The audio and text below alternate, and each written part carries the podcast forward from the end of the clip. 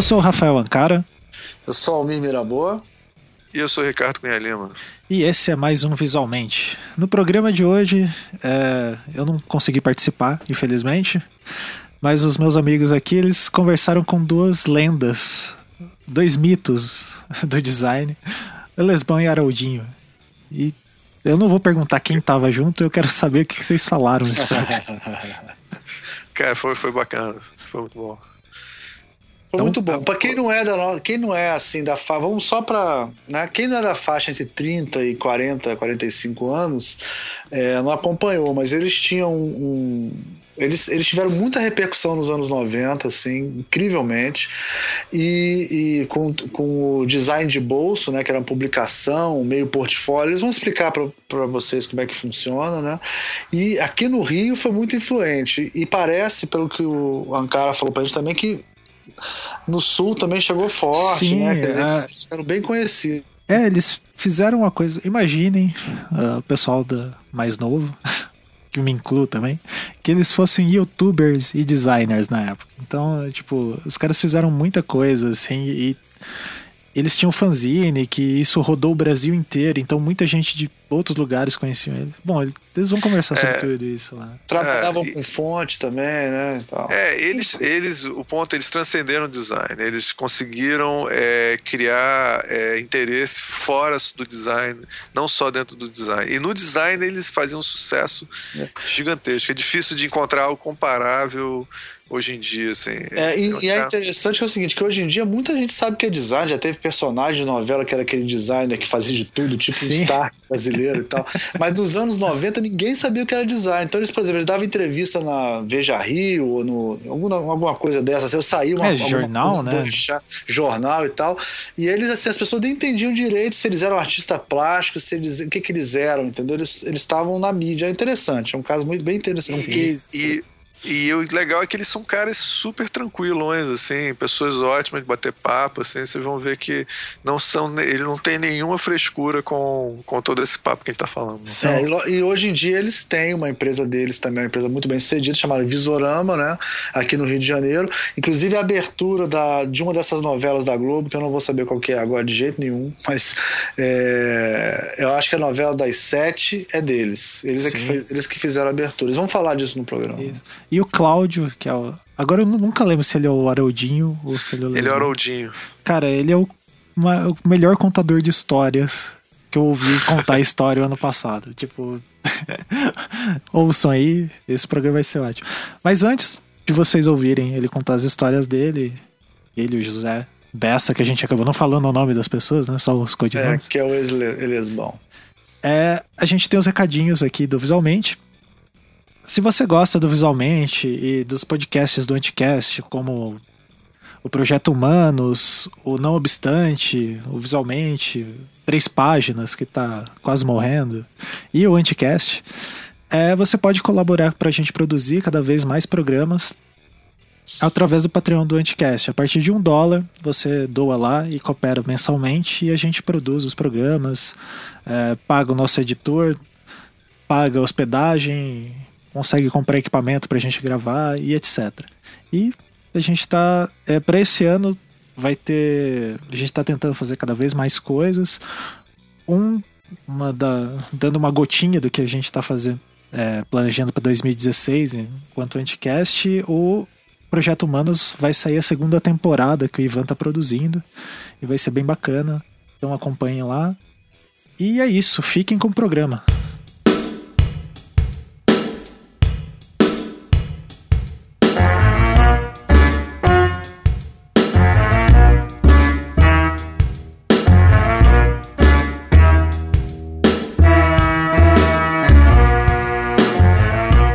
Este é o Visualmente e eu sou o Ricardo Cunha Lima. Elesban e Haroldinho são dois designers que foram muito influentes para minha geração e conseguiram transcender o mundo do design se tornando designers superstars, ou melhor, star designers. Primeiro vou apresentar o Elesbão, que é o José Bessa. Boa noite, todo mundo. É, estamos aí 50 anos depois, né, para falar como tudo aconteceu.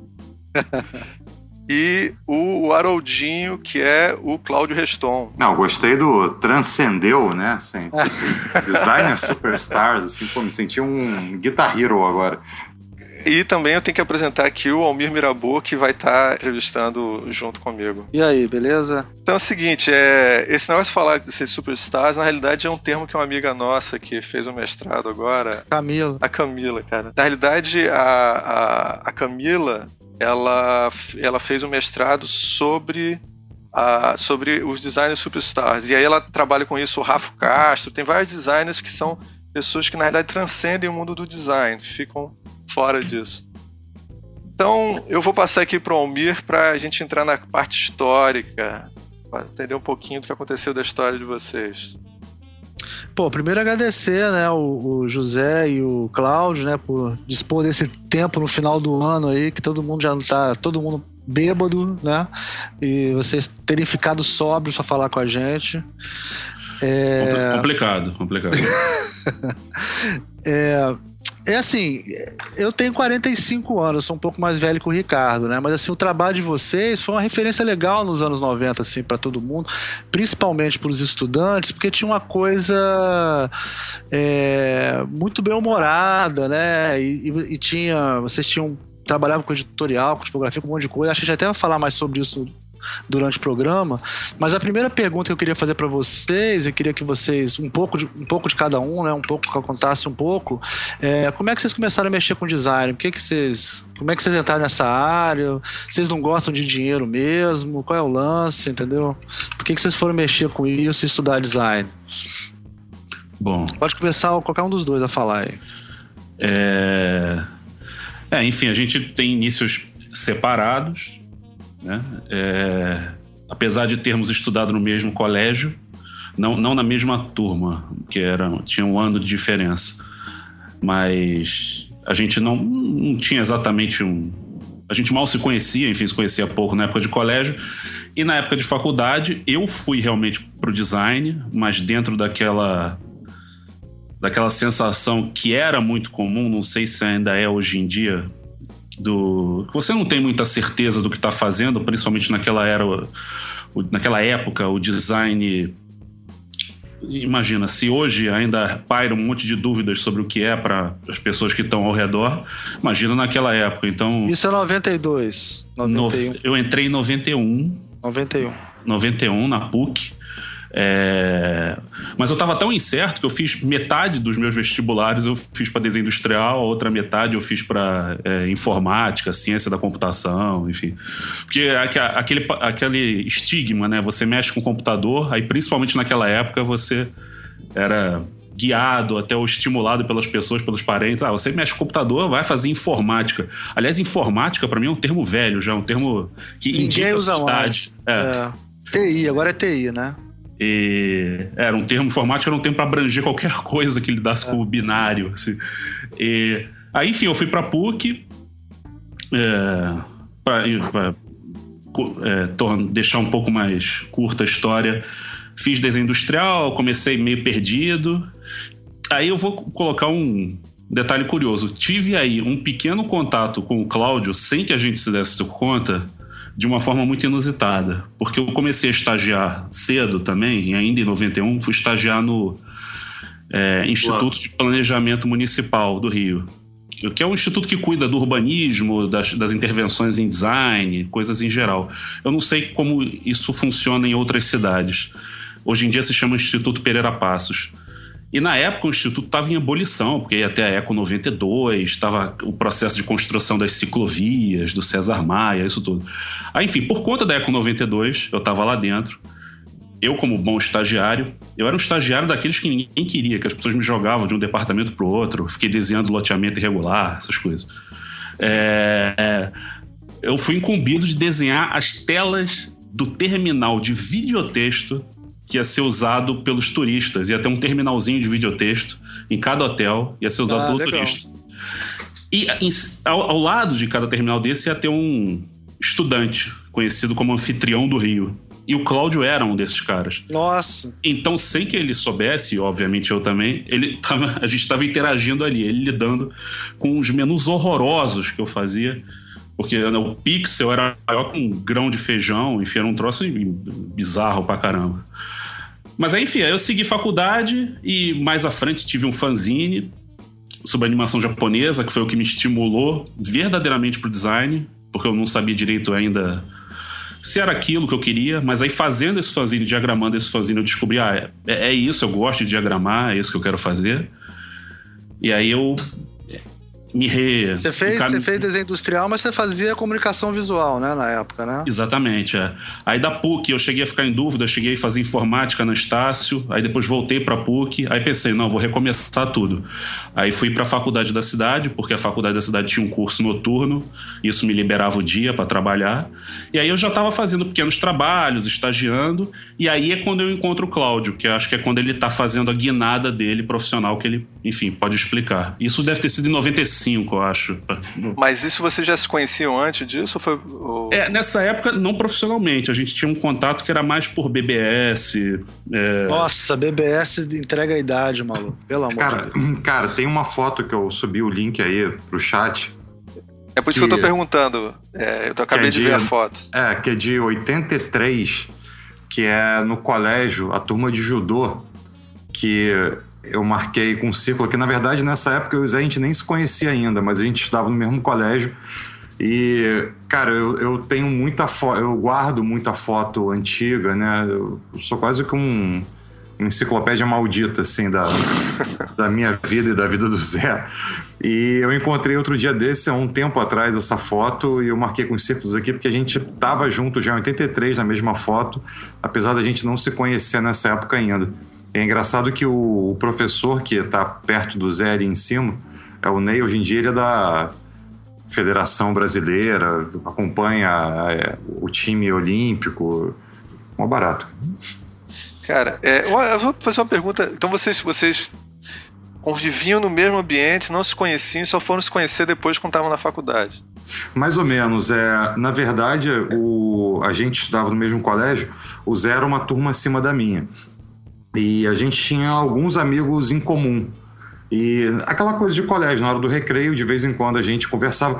Pô, eu outro dia desse eu achei aqui numas agendas minhas, teve um festival de, de, de um sarau do colégio, que nessa época eu e o Zé a gente já conversava, assim, a gente não era exatamente amigo, mas a gente tinha algum contato e a gente fez junto o convite, o ingresso, na verdade, desse sarau. Eu encontrei isso outro dia desse, acho que talvez tenha sido o nosso primeiro trabalho, assim, juntos. Isso deve ter sido. Pelo amor de Deus. 87.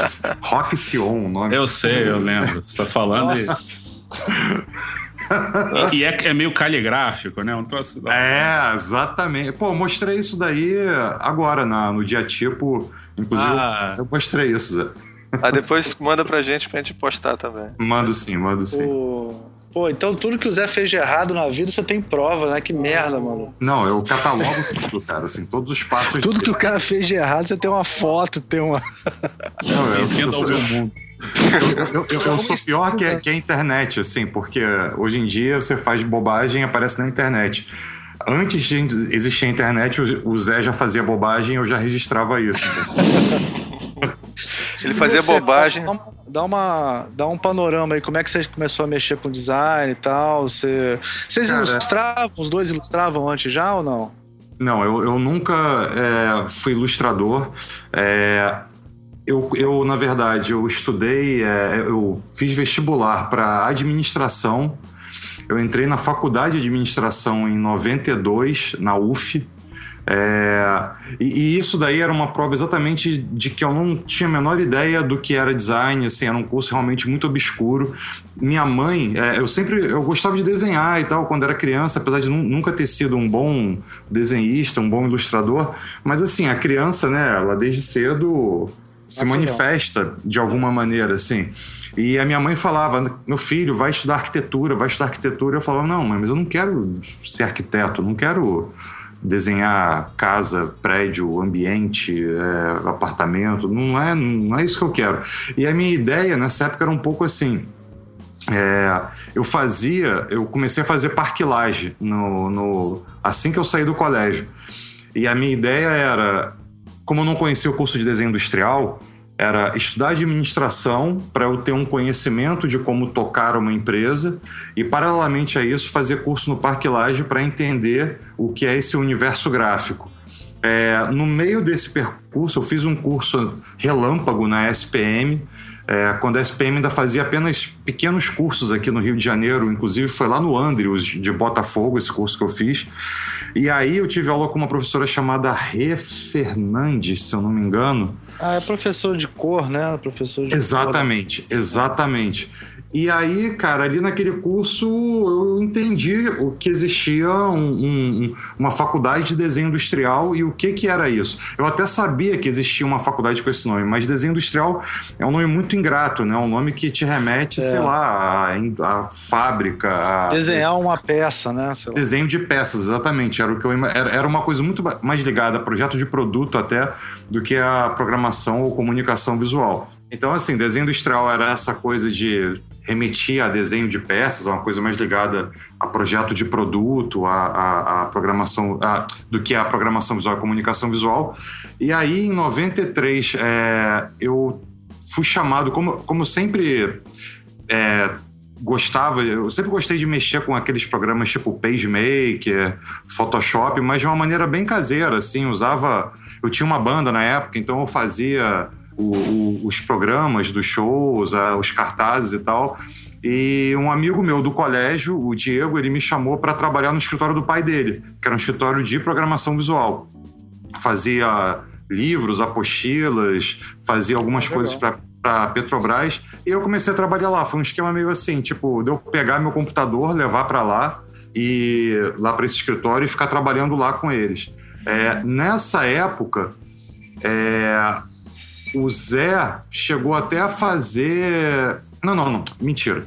Nessa, aí o que aconteceu? Foi. Durante esse período, eu conheci um fotógrafo, porque ele chegou lá no escritório querendo diagramar um livro sobre Parintins para a Coca-Cola. Ele tinha ido a Parintins, tirado todas as fotos e precisava de alguém para diagramar. A gente começou a diagramar. Nesse meio, durante a confecção desse livro, eu já estava fazendo vestibular para o FRJ, para desenho industrial. Eu já tinha largado o curso lá na UF e estava fazendo vestibular para desenho industrial. E em 95 eu entrei na, na, na faculdade. É, nessa época, eu saí desse escritório e, e fiquei um tempo só estudando, só estudando, até que esse fotógrafo um dia me ligou e falou: oh, Cláudio, cara, eu tô aqui é, precisando de uma ajuda, queria aprender um pouco de Photoshop você sabe de Photoshop? Eu falei, não, beleza, eu te ensino. Eu falei, pô, tô querendo aprender fotografia também, porque eu já estava começando a estudar fotografia na faculdade. Aí ele falou, ah, então a gente faz uma troca, eu te ensino Photoshop, eu te ensino fotografia, você me ensina Photoshop, beleza. A gente sentou, conversou, a gente acabou montando um escritório junto. É, nisso, a gente precisava de mais gente trabalhando. Aí eu falei, cara, tem um amigo meu que eu acho que ele não tá fazendo nada agora, tá só estudando também. Acho que seria uma boa ele, ele chegar junto com a gente. Aí eu falei com o Zé e a gente montou essa sociedade, eu, ele esse fotógrafo. Foi uma coisa bem bizarra, assim, traumática na vida da gente, porque. ah, cara, porque ele era um cara bem mais velho que a gente, com outra experiência de vida. A gente trabalhava na casa dele, sabe? Não tinha um escritório. É, ele tinha um ferret em casa. E a gente trabalhava na... o ferry. Furão. Furão. Ah. e aí, cara, a gente trabalhava sentado, um, um no bar da casa do cara, o outro numa mesa improvisada, e, e o furão passando por cima do computador, passando por cima da gente. Foi uma coisa bem. E assim, e bebia-se muito. A gente bebia o dia inteiro, toda hora, assim. Ele gostava muito de tá beber. É. é, e, ele, e ele fotografava também. É, foi fotógrafo da Ele Ela, foi fotógrafo. Da Playboy não chegou a ser, mas ele fotografava muita mulher pelada para manchete. Para editora, é, pra editora Block, na verdade. Então, cara, a gente convivia nesse, nesse Quanto... meio bizarro, assim. Quantos Entendi. anos vocês tinham nessa época? Cara, 20. Isso deve ter sido, foi que? 95? Cara, a gente tinha 21, 22 anos, por aí, assim. 20, Não muito. É 23, eu acho, por aí. É, você é um ano mais velho, você devia ter uns 23, eu devia ter 22. É, isso foi por volta de 95, 96. É, pois bem, em 97 a gente tava de saco cheio dessa Vem cá, vida. o escritório desse, desse cara não era em Botafogo, não, era? Não, não, não. Não, é, ah, não é, era em. Era... Escreveram. Escreveu perfeitamente um fotógrafo. Ele foi em dois lugares, para falar a verdade. Cara, mas isso, mas isso é um perfil bem comum bem de comum, fotógrafos é nessa época, assim, é, principalmente, né? Assim. É mas é, ele começou na casa desse fotógrafo que era na Gávea, depois ele, a gente se mudou para um estúdio que ele tinha no Cosme Velho, que era ótimo, que era na minha rua e muito próximo à Rua do Zé. A gente sempre morou aqui num eixo Laranjeiras Cosme Velho. E aí, cara, assim, em 97 a gente estava virando noite. Assim, é, nessa época, é, eu, a gente. A, a minha ex, ex, ex-sogra, ela era trabalhava no Rio Arte. E de vez em, e ela era produtora de eventos também, assim, de eventos de música, no CCBB, em centros culturais. E, e ela, de vez em quando, ela passava para gente é, para fazer a identidade visual dos eventos. E aí a gente estava fazendo, eu e o Zé Um, para um, um concerto, para uma série de, de concertos chamados Estreias Brasileiras, que aconteceu no CCBB, e a gente virando noite ali, virando noite no estúdio, porque as máquinas eram muito lentas, a gente Pô, sempre. Cara, só quem viveu nessa época faz ideia do que, que é isso. Você mandava, um, sei lá, gerar um fotolito, cara, demorava. Exatamente, inteira, cara. Um negócio cara, e, e, outra, você ia diagramar um, um, um cartaz. A3 ou A2, se você usasse uma imagem no fundo, cara, era muito, oh. muito lento. Muito. para dar saída em 300 dpi. Nossa, era oh. tudo absurdamente ninguém, lento. Cara, eu juro por Deus, eu falo isso hoje em dia, ninguém acredita. Você pegava, botava um filtro no Photoshop, não é filtro, é um, sei lá, qualquer coisa, né? Mexia no contraste. Uma correção de cor, uma correção de, de cor. É, aí você apertava o botão, você podia descer pra tomar um café e voltar, cara. Se, Mas era isso. Literalmente, literalmente. A, a, a gente virava muito, A gente virava muita noite nessa época, assim, principalmente porque as máquinas eram muito lentas. Então todo o processo era muito lento e os prazos eram. O digital tinha quantos aqui no Rio? Três, sei lá, tinha contraste, é, tracolo, uns três, pouquíssimo, né? E tinha uns de fundo de quintal também, que de vez em quando a gente trabalhava, mas era assim, era muito. Era, eram pouquíssimos, exatamente. E aí a gente no meio desse processo, a gente falou, cara, a gente tá meio de saco cheio de tudo. Pô, a gente acabou de fazer um projeto bacanérrimo aqui para os estreias brasileiras. A gente não gosta de nada do que a gente faz aqui, tá tudo ruim, a relação é ruim. Pô, por que a gente não sai e monta um escritório só nós dois? É? A gente ficou, né, mas pô, mas onde? Ah, cara, não sei, vamos trabalhar em casa, vamos trabalhar na casa do outro, sei lá, tipo. A gente morava com nossos pais ainda nessa época, né? Vale, vale ressaltar isso. E aí, de repente, cara, a gente falou, cara, Vamos, então vamos. Tá aí, qual é, como vai ser o nome desse escritório? Ah, não sei, cara. O Zé, o Zé assim, ah, cara, eu sou mó lesbão, eu não tenho amigos.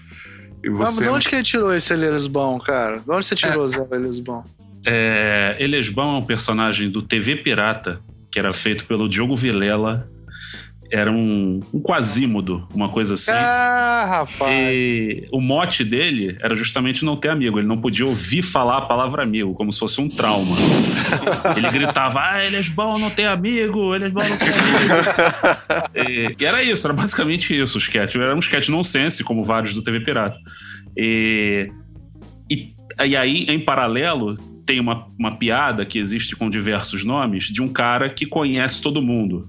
É, é uma piada bem de salão mesmo, dessas que não tem graça alguma hoje em dia, que é o cara, ah, duvido que você conheça o fulano, aí o cara vai só é, comprovando, aí no final, duvido que você conheça o Papa, e o nome do cara é Haroldinho, né? Aí ele, ah. não, eu conheço, sim, vamos lá, eles vão a, a, a, até o Vaticano. Eles vão lá até o Vaticano, aí o cara aguenta só um segundo aqui, aí some, daqui a pouco aparecem duas figuras lá na, na varandinha, na sacada.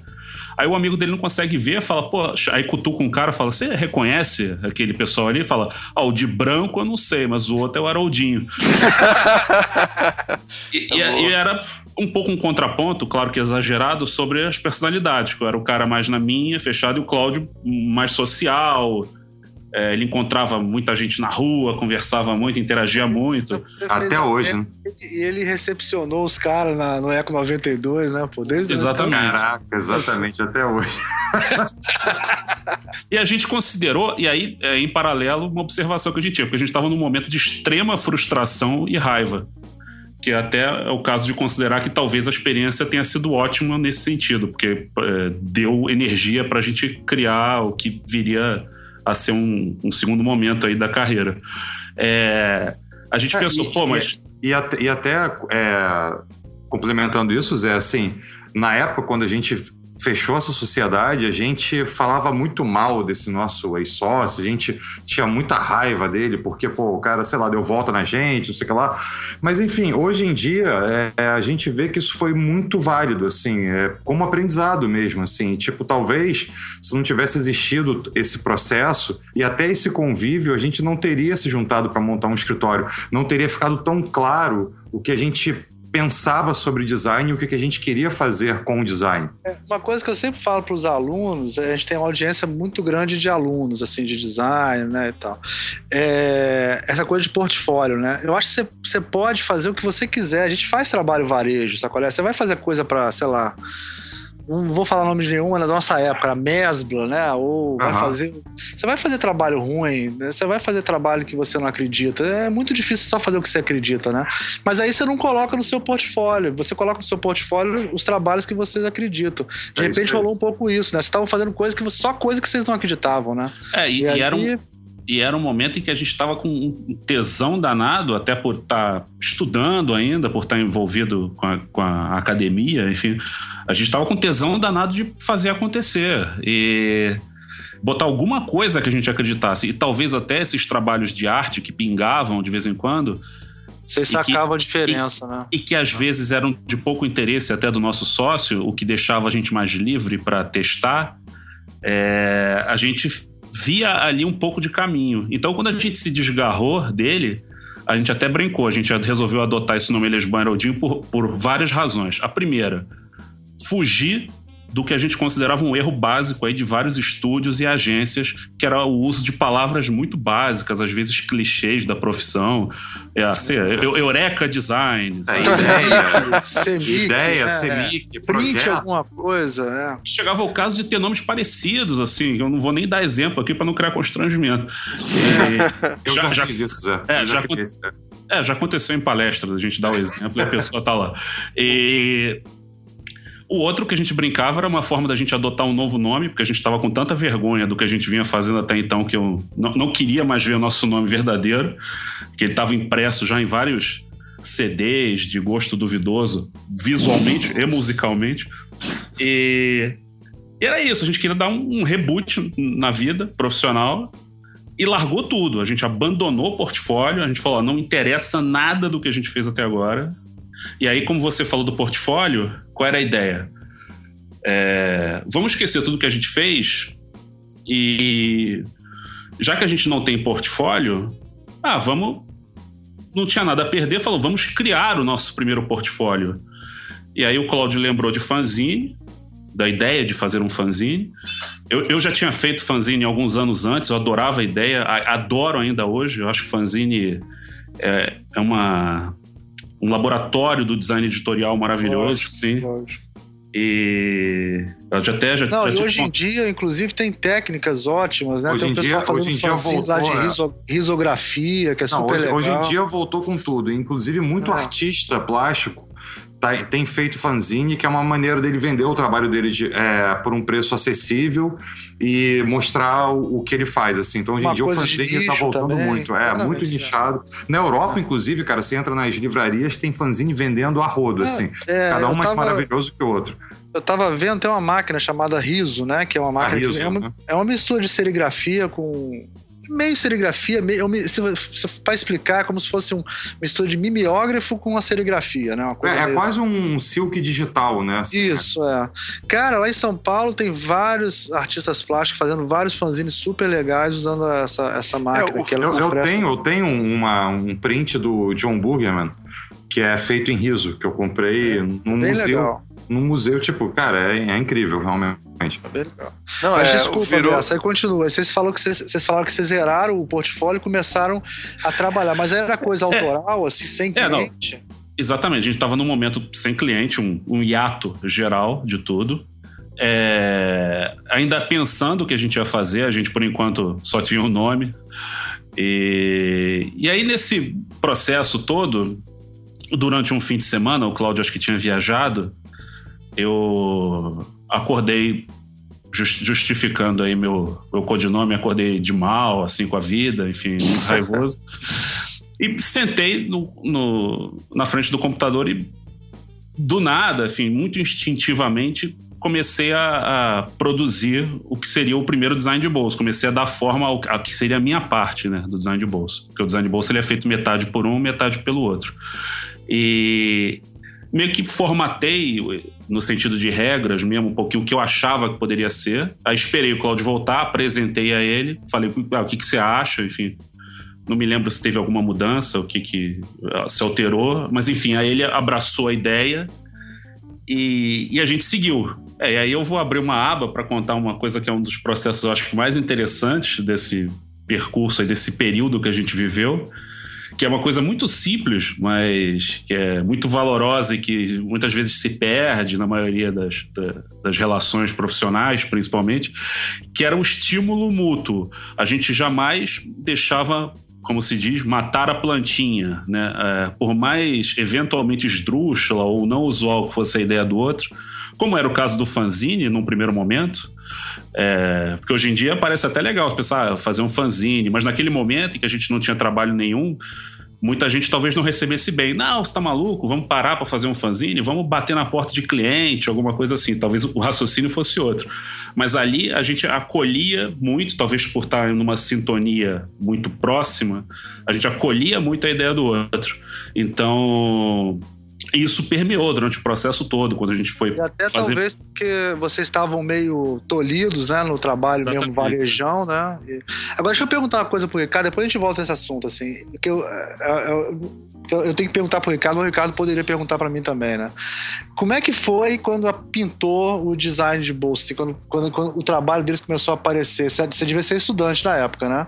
Cara, e eu sou um privilegiado porque eu estudava na mesma faculdade é, que o Zé, é, e eu assisti eu a sua apresentação. privilegiado seria exatamente a palavra. Cara, olha, naquela época, eu vou fazer uma justiça. Assim, a faculdade da cidade naquela época estava numa época muito boa. Eles tinham inclusive uma é, convênios com, com, com SVA. Com SVA. Tava uma época muito boa e saiu muita gente boa da faculdade. Depois ela, ela sei lá, ela entrou numa crise aí, aí acabou fechando e até resolveu mudar o nome para universidade, mas é melhor a gente nem tocar nesse assunto. É, mas a mas na época eu, você, o livrinho de vocês ficou uma coisa que todo mundo tinha. Todo mundo é, tinha algum jeito conseguido o design de bolso. Para quem não sabe o que, que é, é um livrinho pequenininho, é, cheio de brincadeiras tipográficas e, e tudo era em cima de sátira, né? Sempre sacaneando, brincando com alguma coisa. E tinha uma coisa que eu gostava muito, que no finalzinho do livro, se vocês tiverem isso, se a gente puder postar, seria legal. Assim. Tem, eu, tinham... eu, tô, eu, tô, mandando algumas imagens aí, e eu, eu tenho aqui. A, a, gente tem PDF disso também, tá? Assim. Ah, legal, ótimo. É... E aí, uma coisa que, que eu me lembro que tinha no final, tinha assim, tipo, no final da, da revista da Mônica, antigamente, essas revistas tinham vários cursos de artes gráficas, assim. E aí vocês re, reproduziram isso e botavam vários cursos, tipo, sei lá, era Macintosh 1 tirando onda. Sabe? Tinha era o IUB, porra... Instituto é, é. Universal Brasileiro. era muita. Era em cima de coisas de. Não só de design, assim, no sentido de designer, não, mas são coisas que fazem parte. São coisas de design que fazem parte da vida de todo mundo que vocês sacaneavam pra caralho. Assim. Não, eu meio que comparava na época, já que você falou do TV Pirata, que TV Pirata também é da época do Planeta Diário, né?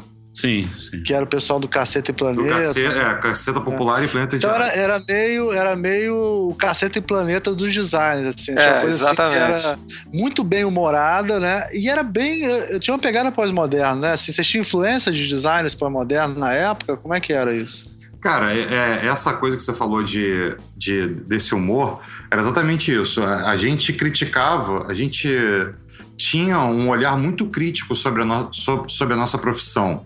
Só que era. É, é porque a gente acreditava que a melhor maneira de você fazer uma autocrítica ou criticar os outros era com humor. Porque quando você critica com humor, as pessoas é, tendem a levar aquilo de uma maneira mais leve. Então, assim, a gente nunca quis enfiar o dedo na cara de ninguém para dizer você é ruim, você é horrível, você é um péssimo designer, a gente, nós somos péssimos designers. Não era isso, assim. Era tipo, cara, nossa profissão ela é muito bacana, mas ela tem um monte de coisa ruim. Então a gente gostava de falar dessas coisas ruins da nossa profissão é, e da percepção que as pessoas tinham sobre a nossa profissão de uma maneira bem humorada, assim. É, sobre influência, é, Cara, eu, eu, eu, me lembro. Bom, era o ano era 98, né, Zé? 97, 98. 97 para 98. É. Para 98.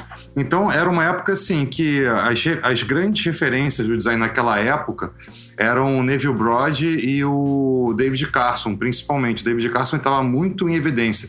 Não que tenha sido uma, uma referência para gente, assim, é, mas era uma época que discutia, discutia, discutia-se a desconstrução do design, né?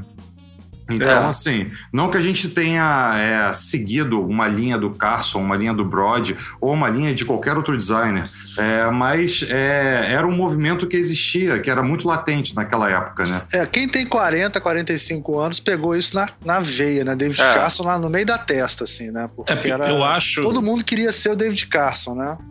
É, eu... Essa coisa menos, star dele. Pode... Menos o Zé. Menos o Zé. Não, eu não. Eu era mais Team Brody. Cara, o Zé sempre foi vanguarda, cara. O Zé sempre é. pensou muito além, sempre. Eu Enquanto eu tava olhando o Neville Brody, o Zé tava olhando os dadaístas, assim, tipo, cara, é incrível. Dadaístas, graças a Deus. Não, eu. O que eu acho que estava acontecendo também, se eu for tentar gerar aí um, um, uma reflexão sobre aquele momento, é o seguinte: acho que o design ele começa a engatinhar no sentido digital no meio dos anos 80, né? Que é o, é o marco do Macintosh é quando sai a Emigré, essa coisa. Ah, mas aí ele, ele demora a, a, ganhar corpo, né? Ele vem, mas é, ainda No Brasil, muito... anos 90, né? Com certeza. Né? É, aí ele vem muito restrito, restrito, restrito. E no meio dos anos 90, aí é que ele ganha corpo. Aí eu vou usar uma outra referência, que eu até. É, essa é terrível no sentido de indicação de idade, né? Que eu falo, um grande marco para mim, tecnológico, quando eu estava na faculdade, foi o surgimento do layer.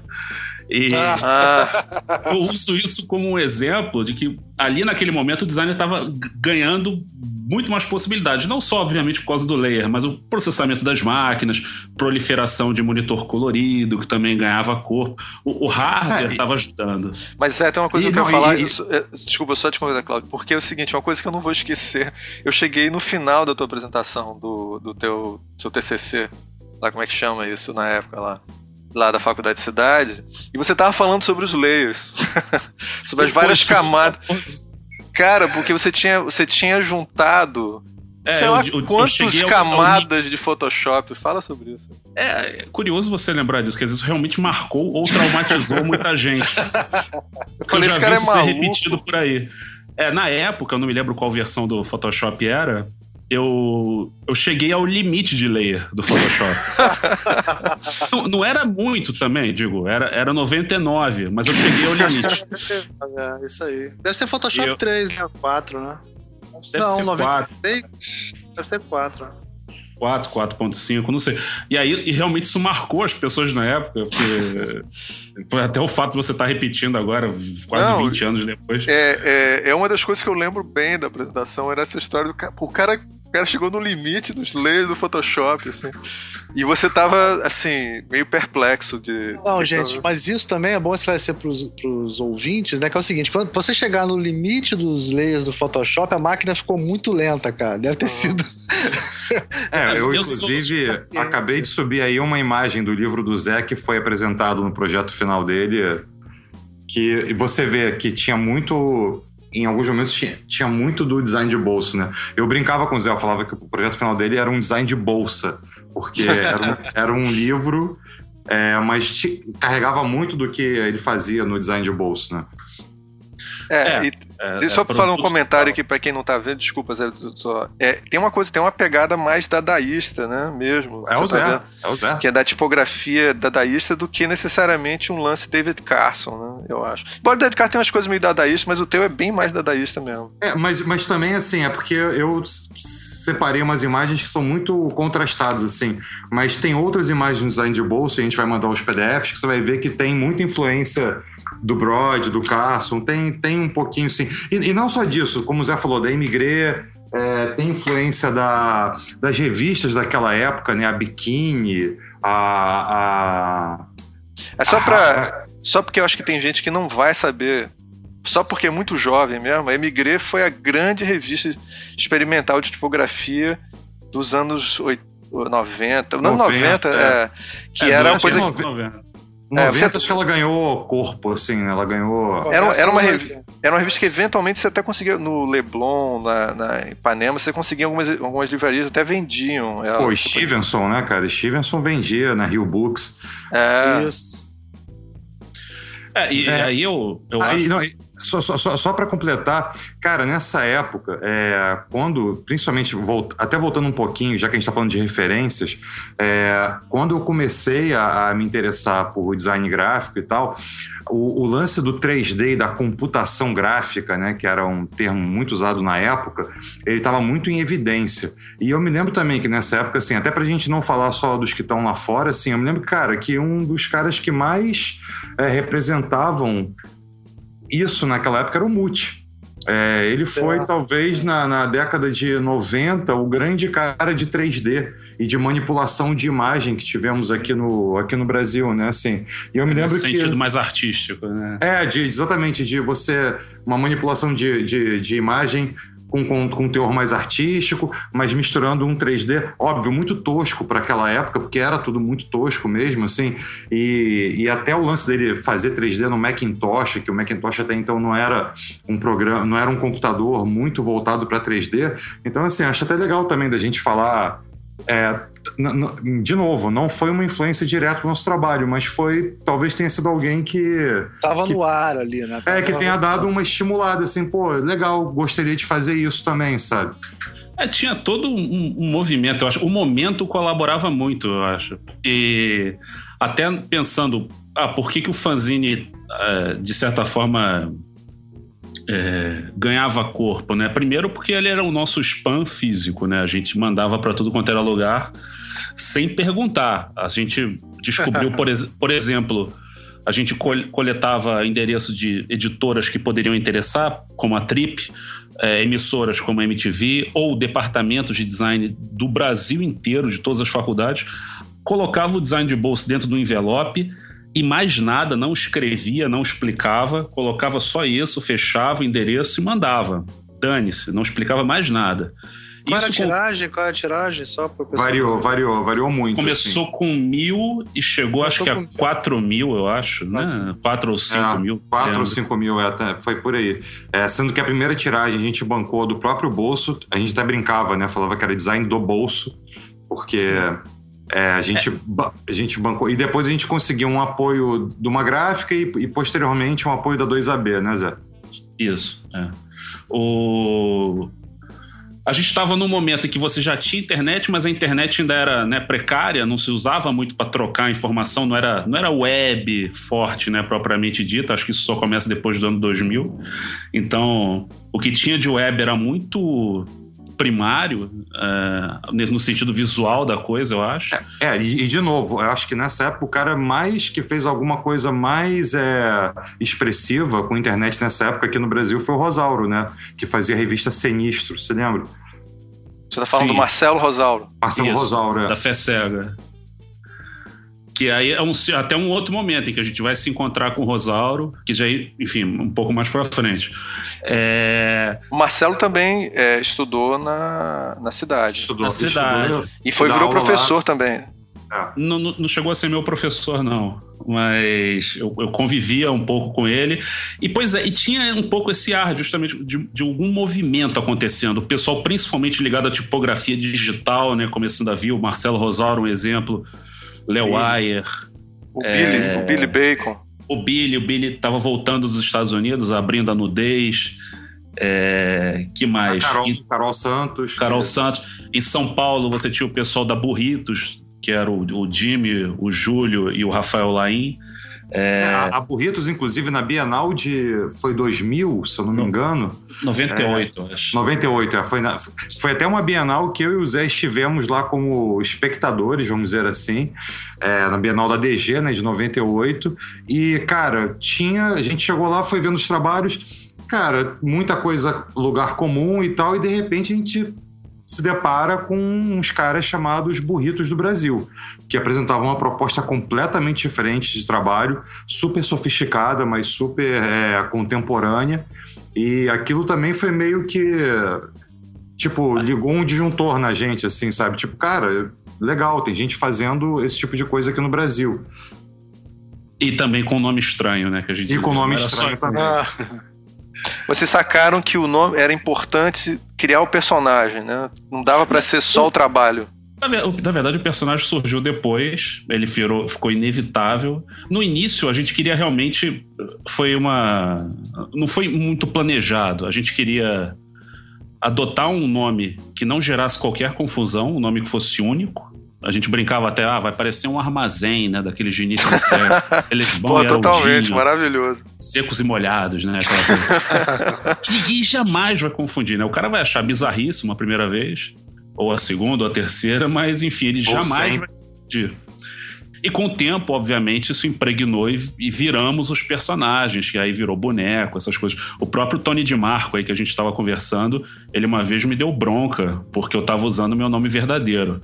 É, ele falou: não, não usa, não, é ruído se usar seu nome. e, e, aí a gente realmente virou o personagem. Aí eu virei o Elesbão, enfim, o outro, o Cláudio virou o Haroldinho. E aí tem gente que pensa que é nosso nome mesmo, tem gente que pensa que o Cláudio é Cláudio Haroldo. Né? Ah, eu, achava, eu achava que era um. Como é um nome tão comum, eu achei que vocês tinham uma ligação, ligação direta com o nome de vocês mesmo. Um nome, um nome tão comum, né? Elesbão. É. Não, Elesbão. É, não, Elesbão que eu fiquei assim, cara, Elesbão deve ser um apelido de um nome comum, né? Que nem o, o Billy é de Bira, se eu não me engano. Né? Não, é Gilberto. É, Gilberto, é, é. Gilberto ou Guilherme, sei lá, alguma coisa assim. Acho, acho que é, é, não tenho certeza, então. Tá é, pois é, pegou é- tanto que já não lembra mais o nome. É, exatamente. É, é, Lima Duarte, né? Que tem também um nome estranho. e, e, e, Zé, Foram sete edições, né? Foram sete edições. É, foi um, dois, três, cinco, seis, sete, oito. É, e, e... e aí a gente pulou o quatro, como você percebe. Por foi, que foi, foi, foi intencional. É, a gente brincava dizendo que era para ver se as pessoas estavam prestando atenção, tá todo mundo ligado. Aí isso gerava uns mini boatos. Ah, fala, pô, você não recebeu o 4? Como assim? Você não tava lá? Era, era, mais para gerar um Não, e, e, e, o nosso sistema de distribuição era o seguinte: a gente, o número um, a gente distribuiu só no mano a mano. A gente ia para o Baixo Gávea, a gente ia para lugares assim que a gente imaginava que, que pudessem ser centros é, interessantes de, de, distribuição. A gente a chegou a deixar. É, a gente chegou a deixar alguns na Trex, na, na Letras e Expressões de Ipanema, na época que, que existia a livraria Letras e Expressões em Ipanema. É, e a gente botava é, no final do, da, da, de. Do, da, a gente botou no final da edição número um, um e-mail. Então as pessoas assim escreviam para esse e-mail, falavam, ah, gostei, não sei o que lá, e a partir, e, e a partir do número dois, a gente começou a montar um cadastro de e-mails de pessoas que escreviam. E a, tipo, a gente entregava, é, distribuía mano a mano. A pessoa mandava e-mail, na edição seguinte ela já recebia na casa dela pelo correio. Então, e foi todo assim o um sistema de distribuição e a gente nunca cobrou nenhum centavo por isso, porque a gente acreditava muito ah, nessa distribuição. Quanto, assim, a nossa intenção não era, não era ganhar dinheiro com isso. Nossa intenção era que o maior número de pessoas pudesse conhecer o nosso trabalho. É, era uma das regras de bolso. O design de bolso tinha poucas regras, mas bem definidas. A primeira, sempre é, preto e branco, é, ou preto e branco não, digo monocromático, é, aí poderia variar a cor que fosse. Apesar de nunca ter variado, né? É. É porque a gente gosta muito do preto e branco. e outra regra, ser sempre de graça, a gente ia bancar, infelizmente. É, outra regra, cada um faria metade, essa metade se alternava a cada edição. e explorando sempre uma fonte por edição, uma família tipográfica, com exceção das paródias de marca. Então ah. o design de bolso ele ficava em cima dessas, dessas regras. Porque era uma resposta, e qual era a ideia do design de bolso? Além de formar, esse, claro, esse portfólio ambulante, principalmente no início, né, que a gente não tinha mais cliente, não tinha nada. A gente estava justamente saturado de uma overdose de efeitos. Essa, essa coisa do 3D que foi dita, isso tinha um lado nefasto também. Tinha muita gente é. usando justamente essa, o, o, poder do Photoshop sendo usado para o mal, as pessoas fazendo o, fotográficas. O Corel Draw ficou mal falado por causa disso, né? Aquele gradiente, aquelas é, coisas. E, e boa parte do design de bolsa era feito em Corel, né? É, não, é lógico. É, eu até falo para os alunos que tem muita, o Corel é super intuitivo, né, para se utilizar. É, né? e é só uma ferramenta. É só Exatamente, ferramenta. é só uma ferramenta. Ele é super intuitivo, só que hoje em dia tem que aprender Illustrator, porque se você for arrumar um emprego numa agência, vai ter lá o Illustrator, provavelmente, né? Exato. Exatamente. Aí tinha aquele Mas o Corel é super amistoso, assim, e vários designers aí super chiques usam, usam ou usaram muito Corel nos anos 90, viu, gente? Isso aí pode. Teve Muita uma, gente usou. Uma epidemia de plugins de fractal, KPT, era um troço horroroso. Assim, Altamira que... Composer, né? É, é. horrorosos. Então a gente. Elipses, degradês, né? Extrusão. Então a gente restringiu muito, a gente falou, não, vamos ficar nesse universozinho aí, tipo, com poucas regras, vamos tentar desenvolver o máximo. E acaba que isso, eu às vezes chamo de nossa pós-graduação por conta própria, assim, foi um laboratório que a gente ficava testando, testando. E aí o design de bolso, ele dá margem a outros aspectos da nossa produção, na, que surgem naturalmente, por exemplo, até pelo próprio convívio com o Rosauro, que fazia multimídia, que já tinha muita ligação com design de interface. Num segundo momento, a gente quer fazer multimídia. O que, que ajudava nisso? O Cláudio é músico, então para compor algumas coisas para multimídia também já ajudava para ter uma base musical. E, e aí, para fazer. A, é, aí para fazer a multimídia, poderia colocar um vídeo na multimídia. Então, pô, vamos fazer um vídeo. É, aí tem que aprender a fazer vídeo. Então, uma coisa meio que puxava a outra. A gente queria fazer. E aí, uma vez que estava fazendo música, ah, vamos compor uma música para isso. E, e, aí, como eu tinha falado, chega um momento em que a gente se encontra com o Rosauro, conceitualmente, né? Porque a gente já tinha uma produção em vários braços, né? era uma era a menor multinacional do mundo, assim, que a gente tinha vários braços. tinha mais nomes que gente trabalhando, né? Tinha, uh, o único que não vingou era o, nosso de, era o nosso de web, que a gente chamava de Web Camargo, que nunca. nunca vingou. Mas tinha a Tipopótamo, que era a nossa fonte house, que também surgiu de, surgiu de um experimento absolutamente irresponsável. Irresponsável, mas que eu acho uma responsabilidade sadia, justamente porque a gente não estava querendo se prender a nada. Porque chega um momento que a gente fala, pô, a gente gosta pra caramba de tipografia, a gente gosta de torcer, destruir tipografia, misturar as coisas. Acho que chegou a hora da gente fazer nossas fontes.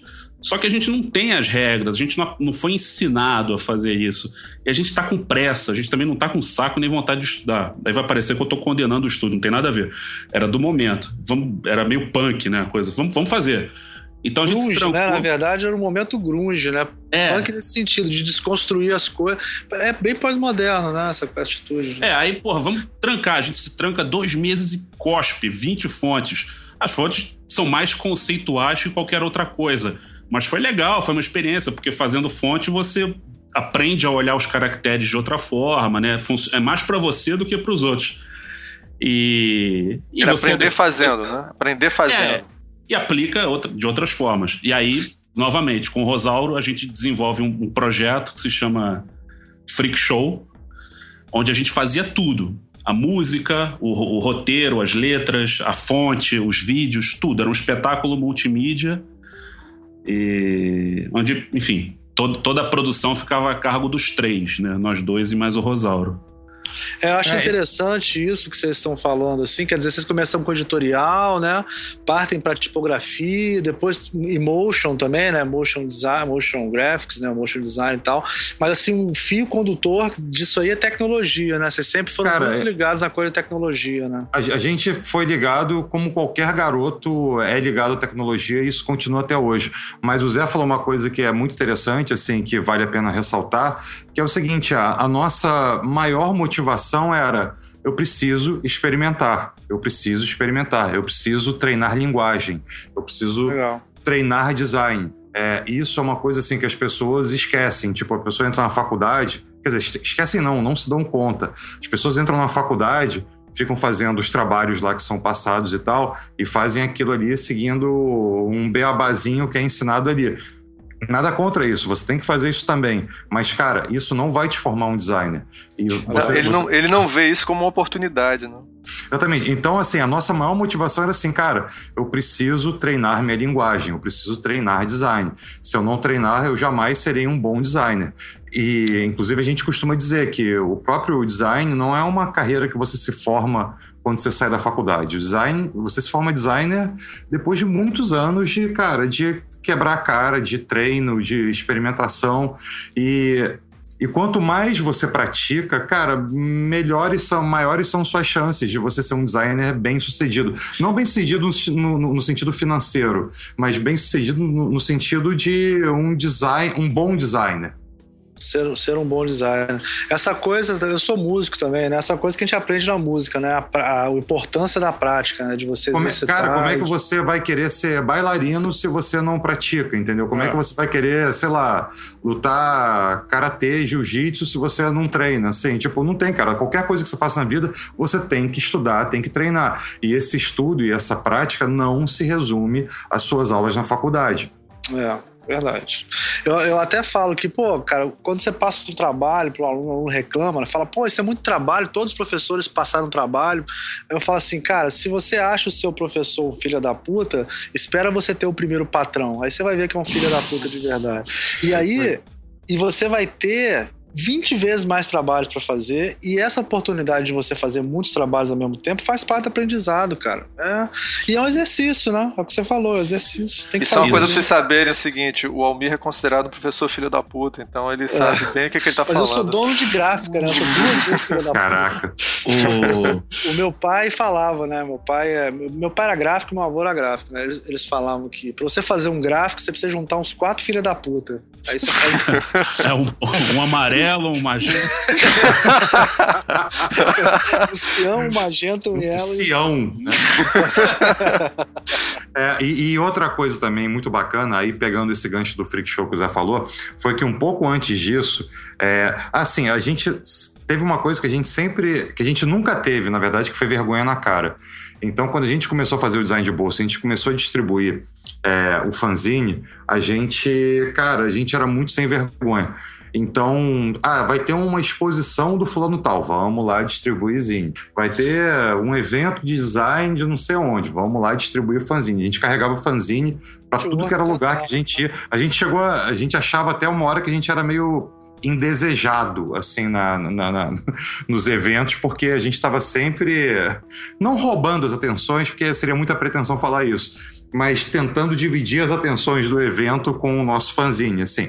É, ao ponto da gente chegar no N-Design em 99, foi isso, Zé? Lá em Brasília? Foi, 99. É, a gente chegou lá, assim, é, falou, cara, vai ter o N-Design, vamos embora, vamos levar fanzine para distribuir, vamos levar nosso, é, nosso kit promocional, a gente chegou a fazer um kit promocional é, do escritório, vamos levar um monte de coisa para distribuir. E quando a gente chegou lá, e a gente foi fazer o credenciamento, que a gente, aliás, sequer estava cadastrado, né, Zé? A gente sequer tinha. É, não, a gente pegou. Você não estava nem inscrito no, no, no InDesign, né? A gente queria só tocar o terror. A gente falava assim: eu quero uma tomada. É só isso. Me dá uma tomada e o resto a gente faz. Vamos levar papel, cartaz. Parecia um muambeiro dentro do ônibus, assim. Não, me lembro que meu pai, assim, quando eu estava embarcando, é, entrando no ônibus, ele falou: Cara, filho, você vai. Quando tava saindo de casa, né, para ir pra rodoviária, ele falou: Você tem certeza que você vai levar tudo isso? Eu falei: Vou, que eu tava cheio de caixa, né, com catálogo de fonte, com zine, com camiseta. Ele falou: Ó, se perguntarem, você diz então que é material didático, porque isso quase configura como venda ilegal de alguma coisa. Porque não e tem aí, nota fiscal, né? É. Não, tinha nada. E a gente, chega, e a gente chegou lá no, no InDesign de, de Brasília cheio de coisa lá, cheio de zine, camiseta e tal. E a gente foi lá conversar com a organização, tipo, ó, a gente chegou agora, a gente não tá, não tá inscrito, a gente queria fazer inscrições, mas a gente queria dar o fanzine aqui para vocês. Aí, aí E o pessoal da organização falou: cara, a gente está tentando entrar em contato com vocês há mó tempão, a gente não sabia como, a gente estava doido que vocês dessem uma palestra aqui no, no, no nosso evento. A gente falou: ué, a gente está com todo o material aí para dar uma palestra, me dá uma sala. E, cara, a gente fez a primeira palestra no, no auditório grande lá do, deles. E foi tão, foi tão bem recebida que e estava tão cheia que eles pediram para a gente fazer uma segunda palestra. Ah, teve um abaixo assinado para é. Pô, legal. Pô, que legal. Então, então, assim, é essa, essa, essa falta de pudor também. Aliás, eram duas coisas, né? Primeiro era uma confiança, um excesso de confiança que a gente tinha no nosso trabalho, que eu não sei se era bom ou ruim, mas enfim, era, eu, eu acho que era bom é, independente do trabalho ser isso tudo ou não ser isso tudo, mas a gente tinha um, um acesso muito grande de confiança naquilo que a gente estava fazendo e a gente tinha uma cara de pau, cara, de chegar nas pessoas e falar: Oi, prazer, meu nome é Cláudio, é, Lisbão, Araldinho, tá aqui o que eu faço, o que, que a gente pode. É, Cláudio, tem uma coisa que passar? eu queria. Eu, eu tô, acho que o, o, toda vez que eu tô interrompendo o Zé, fala, o que, que você ia falar, Zé? É, não, um, um outro exemplo dessa cara de pau, aí voltando para a história do vídeo, por exemplo, a gente estava é, começando a treinar algo para multimídia e veio a ideia do vídeo, né? Aí a gente pensou, porra, podia desenvolver alguma coisa para MTV, né? Que MTV era o local para você veicular alguma coisa interessante em termos de vídeo, né? A gente não tinha nenhum contato, enfim, nada, é, qualquer relação. E a gente, pô, vamos desenvolver alguma coisa. Aí fomos ao design de bolso buscar uma referência, que era uma, um, uma página lá que a gente tinha com que era chamado Formigas Tipográficas. E vamos fazer uma série pra MTV com isso. A gente não sabe fazer vídeo, mas vamos aprender a fazer vídeo. Então a gente tentou, a gente fez a série de animação mais canhestra possível, porque é um ponto pulando. É... A gente fez 10 episódios, pagamos uma ilha de edição, aprendeu o processo todo do zero. Pegamos, gravamos em Betamax, fomos bater na porta da MTV, porque a gente tinha um, um, circuitinho que a gente fazia de vez em quando de autopromoção, passava na Trip também. E aí levamos para MTV, oferecemos, falando, oh, a gente fez uma série, toma aí, quer passar? Para nossa sorte, o departamento promo, que era o que cuidava do visual da MTV, era é, coordenado pelo Jimmy Leroy, que é um cara fabuloso, assim, um cara que era da Burritos do Brasil. É, que é o cara que eu acho que é o, o responsável pela renovação da linguagem televisiva do Brasil nos anos 90 que, ou seja, porque estava por detrás da MTV, né? É... Aí ele recebeu, ele acolheu esse material, arrumou um local lá para encaixar, porque coincidiu dele estar tá recebendo outras coisas também. Tinha a série animada do Alan Sieber, O Deus é Pai, tinha a Vida de Plástico, tinha umas coisas. Botou a gente no programa do João Gordo. É... E aí, o que, que, que, isso se torna num segundo momento, né? Aí, quando a MTV resolve fazer uns IDs, ID é aquela vinheta da MTV que termina assinando MTV, né? Que geralmente, geralmente são não tem muito sentido, as pessoas não entendem, são meio psicodélicas. Eles encomendaram pra gente, aí virou um trabalho. Encomendaram uma vinheta, a gente fez, curtiram, encomendaram uma continuação, a gente fez duas vinhetas. É... E a minha glória, aliás, uma das minhas pequenas glórias, para mim a glória tá nesses detalhes tinha na época do Orkut, tinha uma comunidade chamada Eu Não Entendo as Vinhetas da MTV. o, o, avatar da comunidade era a nossa vinheta. que ótimo. Muito bom. Mas enfim. Vocês têm é... esse material de sua pergunta, vocês têm todo esse material, né? Cara, eu tenho porque eu achei outro dia desses, é, as vinhetas. Você então, lembra, né? Vocês têm como mandar ah, pra tenho, gente? Eu tenho, né, cara? Assim, eu catalogo a existência do Zé, assim, né? Então. A gente vai, se a gente conseguir, a gente vai postar isso também. Zé, um dia se você fizer uma biografia, eu serei seu biógrafo, Zé. Falta mais. Isso é muito né? legal, é uma coisa que a gente tem discutido muito no, quem estuda história do design, né, e tal, é que os anos 90, cara, acho que 90% de tudo que foi produzido nos anos 90 se perdeu. Porque foi aquela transição de vários sistemas operacionais, de programas, de sei lá o quê, né? Então, quem não converteu, sei lá, Zip Drive, né, maluco? Jazz Drive. É verdade. Eu, eu tenho é. muito HD aqui que se perdeu, assim, porque era isso, eram uns HDs que tinham material e a gente tem muito DVD gravado de ah, material que... antigo nosso, mas assim, cara, boa parte também se perdeu porque a mídia vai se, vai se deteriorando, né, com o tempo. É, eu, eu, consegui resgatar outro dia desses o primeiro trabalho que a gente fez para Visorama, consegui resgatar as vinhetas da MTV e tal, mas assim, não, é difícil, não tem muita coisa Muita Além coisa disso, se perdeu. Isso porque perdeu. você tá fazendo e você tá acompanhando de perto é uma coisa sua. Agora, coisa batidona mesmo de agência, disso tudo, cara, Não, muita se coisa. perdeu. Se perdeu, é verdade. Muita coisa. Aí vamos, assim, é, a Ah, gente só- falou. e, não, e só, compl- ah, só, complementa, só desculpa. Só complementando isso aí, aí depois dessa história a gente começou a entrar num, num esquema assim, as pessoas começaram a chamar a gente para dar palestra. A gente falou, cara, vamos, né? Assim, cara, eu, eu sei, assim, eu, eu não, não sei se eu sei ser palestrante, mas eu sei falar do meu trabalho. E a gente começou a dar palestras. Eu me lembro que as- a primeira palestra que a gente deu numa universidade foi na Embi Morumbi, né, Zé? Me corrija se eu estiver errado, mas se eu não me engano foi na, na Embi Morumbi, não foi isso? Fora de, de evento. Porque a gente já tinha feito N-Design já, eu acho. Não, né? exatamente, tô falando em faculdade, né? Assim. Foi, foi. Que foi uma palestra, inclusive a AMB também acolheu a gente, a Mônica da AMB, ela foi maravilhosa, é, pagou as despesas, fez todo o processo certinho, enfim, é, acolheu a gente muito Moura. profissionalmente. Mônica Moura, deve ter sido, né? Acho que é. é. Cara, é a Mônica, que eu acho que, acho que até hoje ela tá lá. E essa palestra que a gente fez na Embi Morumbi foi muito bacana por um- um- uma simples questão.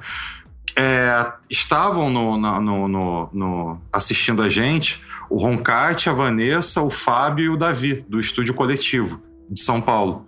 Que, cara, hoje em dia, para mim, é uma das referências assim, de estúdio, estúdios de design do, do Brasil. E eles falaram que quando viram aquilo que a gente fazia, eles falaram assim, cara, dá pra gente fazer uma coisa nesse mesmo modelo. E montaram um estúdio, o estúdio está aí até hoje arrebentando. Então, assim, é, aí é uma coisa que vai também além da sua promoção. Porque a gente fazia uma promoção, a gente também tentava muito promover o design, né? E, e outras formas de se pensar design. E nessas, a gente na, dá tanta palestra, a gente acabou também ajudando a formação de algumas pessoas e formação de alguns estúdios, inclusive que são amigos nossos até hoje, assim. Isso foi um lado muito bacana também de- desse É, eu, período. eu- eu acho que é uma das coisas mais interessantes, né? Você saber que você, de certa forma, pode soar pretencioso, mas não é nesse sentido. É tipo, você apenas ajudou a, com, a disparar o gatilho de muita gente aí que, porra, tá fazendo sucesso. Não. Isso, isso dá uma sensação ótima, né? Provavelmente vocês não tiveram aula de vídeo na faculdade. Vocês correram Não. atrás de alguma coisa que vocês acharam interessante que vocês, e, e, e, não- e a, e a faculdade talvez não encarasse aquilo como design na época. Eu tive aula de entendeu? DOS. É, pois é, exatamente. Sei lá, o Cara, Windows. a- até então, a minha, a minha grande experiência com o vídeo tinha sido, sei lá, em 85, quando eu tinha um Apple II em casa, que tinha um programa chamado Fontrix, que era um programa para você diagramar com fontes, e tinha uns disquetes com fontes, era, era incrível. E eu fazia as cartelas de aberturas dos filmes que eu gostava. E eu tinha uma placa de saída para TV, então eu gravava no vídeo que, tipo, sei lá, eu, eu gravava muito filme naquela época. Eu gravava Ghostbusters, é, Star Wars, não sei o quê. Aí eu preparava a cartela toda no Fontrix, botava lá, Cláudio Reston apresenta Ghostbusters. Aí, tipo, era a abertura do filme. E aí gravava É. aquilo antes do filme. Que legal. Então, mas, mas era isso, a gente não tinha, não, não existia uma escola de motion graphics aqui no Brasil, É. nem curso, nem, nem nada disso. A gente aprendeu simplesmente sentando a Bem, bunda e fazendo. Nem tipografia também. Não tinha. Também não. também não. Exatamente. é. Ali- E Há aliás, pouco tempo tem a disciplina de tipografia nos cursos. Antigamente não tinha nem essa disciplina, né? E, aliás, se eu, se eu. Não sei se eu estou enganado, mas nessa mesma turma aí onde estava o pessoal do coletivo, quem também viu e teve contato com a gente pela primeira vez foi o Henrique Nardi, não foi?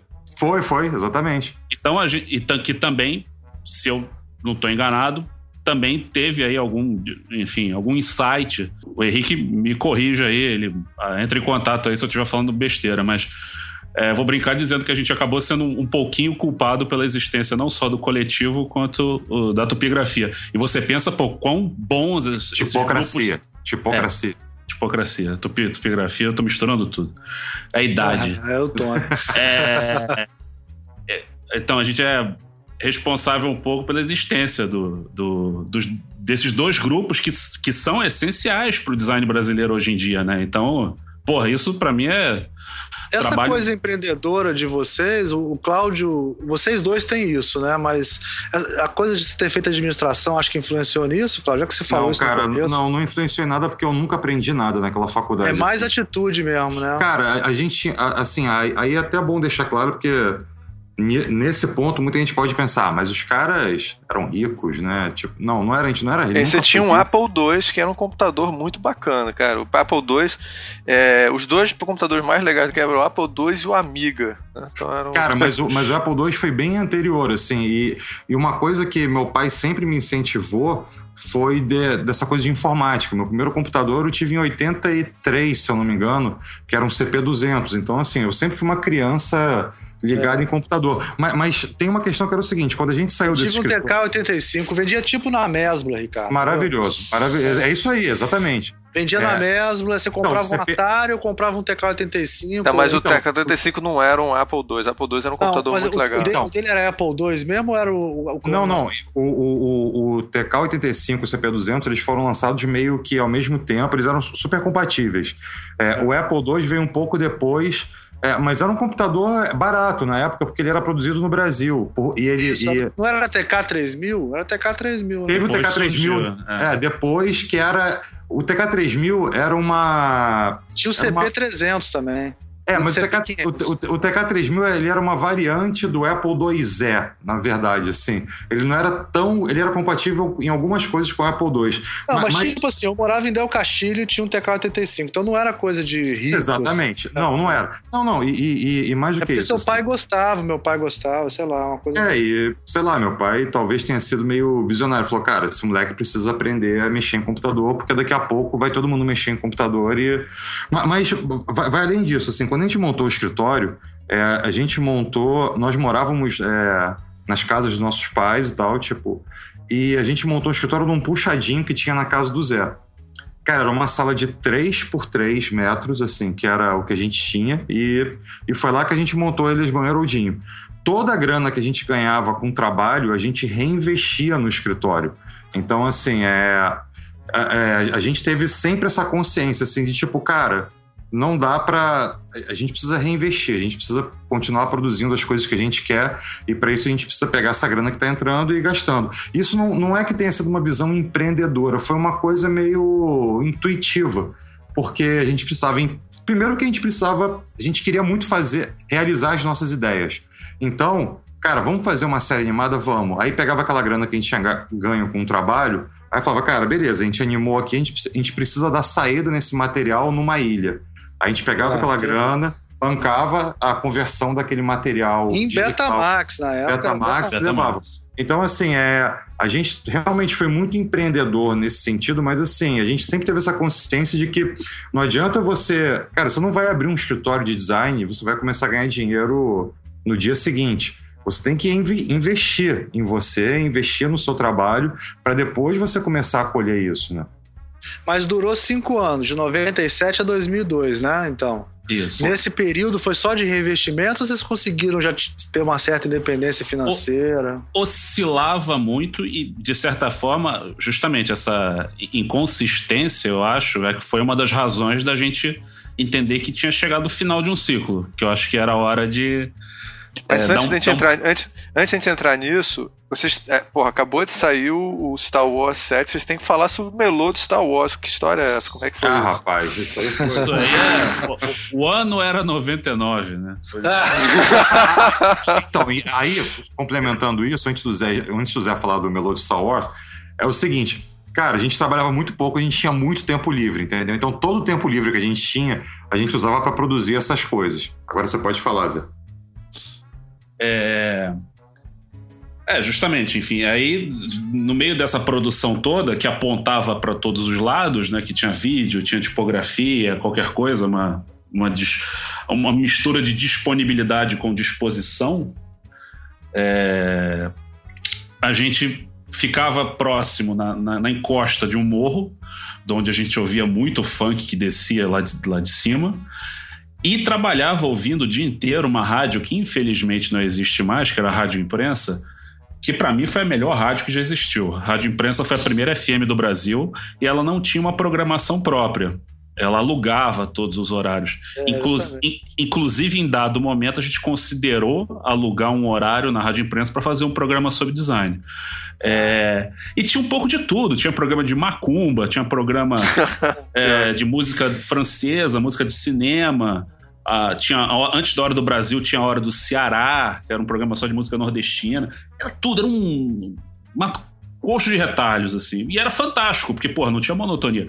E durante a tarde, durante os dias de semana, é, essa, esse trecho era ocupado pelas equipes de som, pelo pessoal do funk, e era uma equipe falando mal da outra, enfim, era um caos maravilhoso também. E a gente ouvia isso tudo. E, como bons papagaios, chegou um momento em que a gente pensou, porra, a gente já ouviu o suficiente, a gente já decorou as expressões, a gente já sabe a mecânica do negócio. Também como se fosse uma, uma música clássica, né, para fazer. A gente decorou aquelas 10 expressões ali para usar. E a gente falou, vamos fazer um funk? Vamos gravar de sacanagem um funk? Aí a gente gravou o primeiro funk que não foi o do Star Wars, que foi o do design, a montagem do design. E aí, nesse meio tempo, começou a história do Star Wars voltar, né? Que iam ter as cópias remasterizadas. E, e depois, em seguida, a, a, o primeiro o filme da nova trilogia. É, aí foi inevitável. A gente pensou, pô, a gente podia fazer um funk de Star Wars. Vamos fazer? Vamos. Dentro daquele espírito de não matar a plantinha. Vamos fazer uma coisa que absolutamente é um, é um absurdo, né? Vamos, vamos fazer. Aí tranca a sala, escreve a letra prepara a base e começa a gritar lá dentro. Aí no, foi... Nosso grande recurso técnico era o microfone de Sound Blaster, né, Zé? Aquele é, microfone, microfone, que vinha com o computador, sabe? Aquela coisa é. fininha assim. E é, era o nosso grande recurso tecnológico. E era literalmente gritar para o microfone é, com as portas todas fechadas. É... é... até porque era isso, o microfone tinha uma captação muito ruim. Então a gente é, tinha que se afastar dele. É, exatamente. Não dava é. para colar e gritar e falar. Então a gente tinha que afastar dele e, e, e gritar bem alto para ele poder captar. E vocês fazem as vozes de todos os personagens ou, ou tem gente além de vocês ali? Não, só a gente mesmo. É só a gente e os trechos ampliados, né? Cara, porque e... realmente, é só, só um depoimento da época. Quando eu vi a primeira vez, eu achei que, que era, tinha era vocês dois e tinha. Não, eu achava que era um de vocês e tinha um outro cara, que não sei quem era, que estava ah, lá. Mas isso era pelo seguinte, porque o processo de gravação disso era bem peculiar. Que a gente programou é, esses funks num programa para DOS, para DOS, chamado Impulse Tracker. É, os trackers eles foram muito famosos na, na década de 90, eu acho, por conta do Amiga, que eles geravam, eles faziam uns. Cara, era um, era um, era um sequencer, na verdade, só que ele, ele fazia, ele sequenciava a partir de sons gravados e não a partir de sons da, da placa de som do computador. Ah, então você, certo. Não era MIDI, né? Era, não, era, era wave. MIDI. Exatamente, era wave. Então você gravava os waves e você programava tudo, se tocava com o som que você tinha gravado, incluindo vozes. Só que assim, a gente gravava as vozes separadamente, sem base nenhuma, é, a capela num, num programa. E a gente, quando ia para o Impulse Track, a gente tinha que pegar aquelas vozes e encaixar certinho na batida. Só que às vezes a gente tinha que acelerar um pouco as vozes ou atrasar ah, um pouco as vozes. Mexia no pitch, né? E aí mexia no pitch, exatamente. Por isso que às vezes tá, a Nata vai estar meio assim e às vezes toma. Ah, tá. Legal. É, e enfim, aí depois foi soltar. Na época, se eu não me engano, o que, que tinha de relevante para espalhar música era Napster, eu acho, né? É... Eu baixei, eu, é, é, eu baixei no Napster na época, eu me lembro. É, e nego botava outro crédito. Eu já vi creditado para Furacão 2000, enfim. É, já, já, o troço se espalhou. E, e, teve o nosso, um outro momento de glória às avessas, que foi descobrir que ele saiu num LP na Alemanha é, foi uma coletânea que um cara fez, muito provavelmente toda pirata, porque, enfim, a gente não, não foi pedido nada a gente, imagino que aos outros também não. É, um cara lançou uma coletânea de funks brasileiros. E a primeira faixa, que é a única que não tem nome, tá, tá com o nome intro, é o iníciozinho do funk do Star Wars. Somos nós dois conversando, que a gente simula uma conversa de rádio, né? É, a gente abre o LP desse, desse, dessa coletânea de Legal. funk que saiu na Alemanha. Aí depois a gente chegou a, a lançar um, um, terceiro funk, que é pouco conhecido, mas eu acho que é um dos meus preferidos, que é a Montagem do Rei, que é sobre o Roberto Carlos. É... é... enfim, aí a gente resolveu encerrar a carreira de funkeiro. Tem gente que acha que a gente é funkeiro mesmo, assim, eu já, já vi. já vi gente em comentários dizer, ah, os funkeiros. Ah, eles fazem design também? Meio... boa, boa, maravilha. Nessa época, então, aconteceu uma coisa interessante que foi que vocês. É, eu me lembro que vocês foram entrevistados. Teve um programa. Teve uma época que a Luciene Amar tinha um talk show, né? E ah. vocês foram entrevistados pela Lucy. É, eu vou falar sobre isso, mas assim. Aí é por, por que, que eu introduzi vocês como os caras que transcenderam o design? Quer dizer, é, eu não sei exatamente, você pode até me dizer o que, que é que vocês acham que fez isso vocês não ficaram presos só ao design e, e o, as coisas ligadas ao design. Vocês começaram, de uma certa maneira, é, é, tocar pessoas fora do design. Você concorda com isso? Não, concordo. A gente, nessa época, saiu muita matéria com a gente em jornal, é, em jornais é, tipo Globo, JB e tal. E era um outro ponto que a gente queria alcançar. A gente falava, cara, a gente precisa alcançar também os não designers, porque o, o pessoal do design, acho que a gente, bem ou mal, já está meio que inserido, acho que a gente já atingiu esse pessoal. A gente precisa agora mostrar para quem não é designer o que, que é design. E foi. Realmente, saiu muita coisa nossa. E, pô, saiu uma matéria enorme na revista de domingo, do JB. Cara, é, um, dia, um dia saiu no, na coluna da Hildegard Angel, no, no ah. Globo. É, esse é, também é. foi um outro momento de glória, né, Zé? Assim. É, isso é inexplicável. Eu não faço a menor ideia como isso aconteceu. Sabe? É como sair na. Pra quem não. para quem estiver ouvindo não tiver referência, não sei, Joyce Pascovitch, alguma coisa do tipo, assim, né?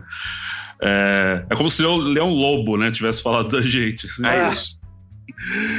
E saiu lá, eles Barodinho são uma dupla, eles fazem um fanzine, blá, blá, blá, e vim em destaque na coluna do jornal. E a gente, porra, como assim, né, cara? De onde veio isso? É, tinha essa projeção. E a gente estava é, indo um pouco além também. A gente chegou a participar de Casa Cor, fez um corredor tipográfico para Casa Cor, enfim. Tava metendo o pé onde, onde deixassem. Assim.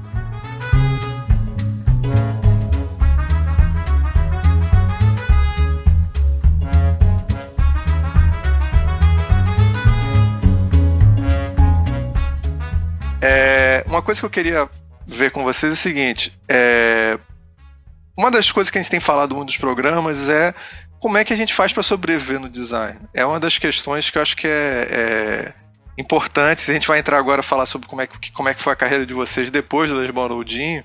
É, e o, uma coisa que, de certa maneira, para mim, que estava começando, vocês estavam mostrando um modelo de, é, de inserção no mercado também. Não só de. Quer dizer, ao mesmo tempo era, como vocês estão falando, uma oportunidade de vocês serem vocês poderem experimentar e poder é, é, é, fazer as coisas que vocês estão fazendo e não ficar só no computador de vocês, o resto do mundo vê também. Mas também é uma maneira de você poder é, é, trabalhar com design, se envolver na área do design. Como é que foi esse lado da experiência para vocês? É, como eu tinha, comentado, acho que quando chegou em 2002, a gente viu que esse modelo de negócio que a gente tinha, embora fosse feliz, enfim, e, e satisfatório do ponto de vista criativo, ele estava sofrendo um desgaste também nessa área, porque, enfim, são, são ciclos, né? E, Não, e outra, e... trabalhávamos só nós dois numa sala muito pequena, né? O desgaste é, é, é natural, sabe? É, é, é, uma, é uma cela, enfim, né? Você tá trabalhando num lugar Ainda mais pequeno. você, né, Claudio? Ficava com alguém que não tinha amigo, né? Pô, é um complicado pois é. isso, é. né? Rapaz, a gente Pô. pode fazer um programa só sobre isso. a minha vida com o Zé. Cara, duas pessoas na sala e um não gosta de ninguém, você imagina. Nem me fale, porque a gente chegou a fazer um mini doc de arte em que trabalharam umas duas pessoas na sala com a gente e foi tenso ficar com quatro pessoas. É, parece uma vez também que um cara quis gravar um piloto de um programa de TV com a gente, uma, uma onda meio Serginho Grossman. Ele não tinha noção do tamanho do local ele apareceu com uma equipe de oito pessoas, dez pessoas, cara, e era gente em cima da mesa, era gente na escada, é, era uma loucura. Parecia uma cela dessas celas de polinter, assim. Mas enfim. Aí voltando, em 2012 a gente vê que o modelo está se esgotando é, no lado criativo e com certeza no lado financeiro. A gente não estava sabendo se vender. A gente projetava muito bem o nosso nome, a gente era conhecido, enfim, tinha retorno, mas isso não se traduzia direito em trabalho. E aí veio uma ideia, quase que é, numa cronicidade, porque veio do outro lado também, de trabalhar em parceria, de montar algum negócio com duas, duas pessoas que a gente conhecia, que era o Matheus e a Samantha, que, traba que eles é, trabalhavam numa produtora de vídeo, de comerciais, enfim, cinema, que é a TV Zero. E na época a gente já vinha desenvolvendo coisas com a TV Zero. Foi inclusive onde a gente começou a aperfeiçoar a nossa parte de vídeo. Foi trabalhando profissionalmente com eles, fazendo campanha para Free Jazz, Carlton Arts, essas coisas. A, a convite do Matheus. Matheus estudou com o Cláudio no Fundão, então eles já se conheciam dessa época. E a Samantha era coordenadora de pós-produção, era a pessoa que colocava a ordem ali dentro, no meio de campo da produtora. Então a gente considerou que seriam duas pessoas interessantes para trabalhar com a gente, para suprir, do ponto de vista criativo e do ponto de vista gerencial, o que faltava a gente. Sem a gente saber, eles também tinham essa ideia. E o que gerou até um, um momento tragicômico aí, porque a própria produtora também tinha outros projetos e a produtora tinha intenção de incorporar a gente, então foi um, um, grande engarrafamento, porque ao mesmo tempo em que eles queriam sair, a produtora queria trazer a gente. Então foi, teve um momento aí literalmente é, confuso, mas que enfim a gente resolveu. E aí era muito desejado, Zé. É. de, de, desculpe, né? Desculpe. É, e aí a partir daí surge a Visorama. A gente fala, não, vamos, beleza, é, Lisboa Herodinho já deu, assim, no sentido do estúdio, o que, que tinha que acontecer. É, vamos, com, vamos partir agora como Visorama e mais uma vez começar, não exatamente do zero, mas é, quase isso, né? Porque, obviamente, a gente está trazendo experiência e o nome, né, também, claro, mas, do ponto de vista de, de empresa, essas coisas, é, é, um recomeço. É sempre um começar de novo e do zero. Não, é... principalmente porque a gente começou a trabalhar para agência, né? Que era uma realidade até então que a gente não tinha menor conhecimento. E muda completamente, né? É, é uma, eu só falar uma coisa que eu sempre falo isso, a gente concorda, a gente não concorda, mas eu sempre gosto de levantar esse, esse ponto, né? É quando vocês eram Elesbon Araldi, vocês viviam de projetos, né? Então vocês faziam projetos e tal. E aí, a, projeto tem uma lei universal que é assim: projeto nunca vem um de cada vez, um atrás do outro, em fim de ano. Vem cinco, né? Aí depois não vem nenhum, aí vem três. Tem aquela coisa que, né? Você falou que é muito sazonal, né? Que variava muito. A agência tem uma relação com o cliente de mais de conta. Vocês não acham que isso faz muita diferença, sim? O que vocês acham disso? Cara, é. Até hoje. Zé, você tá aí ainda? Tô, tô. Ah, tá. Tá. Cara, até hoje a gente tem o. São duas coisas. Assim, primeiro que o mercado do Rio, ele é um mercado muito pequeno. Então, assim, se você tem um trabalho. É, você é um pouco pretencioso, tá? Assim, se você tem um trabalho de excelência, ou um bom trabalho, vamos dizer assim, para não soar tão pretencioso, é, e você roda as agências e mostra seu trabalho, uma hora você vai, vai acabar sendo reconhecido e vai acabar sendo chamado. É, a gente começou a trabalhar com a agência em 2003, quando a gente montou a Visorama, começou a trabalhar mais efetivamente. É, e de lá, desde então, vira e mexe assim, a cada dois, três anos, a gente para, faz uma rodada de novo nas agências para mostrar o, que, que a gente andou produzindo, porque não, não adianta, cara, o mercado, é, a tendência dele é sempre esquecer que você existe. É muita gente trabalhando, é muita, a concorrência é muito alta. É, e se você não está sempre mostrando ali o que você está fazendo, uma hora isso acaba se perdendo. Então, é, é, não, não, a gente não vive uma situação cômoda de, ah, não, ó, somos aqui a Visorama, tipo, temos nossos clientes. Não, cara.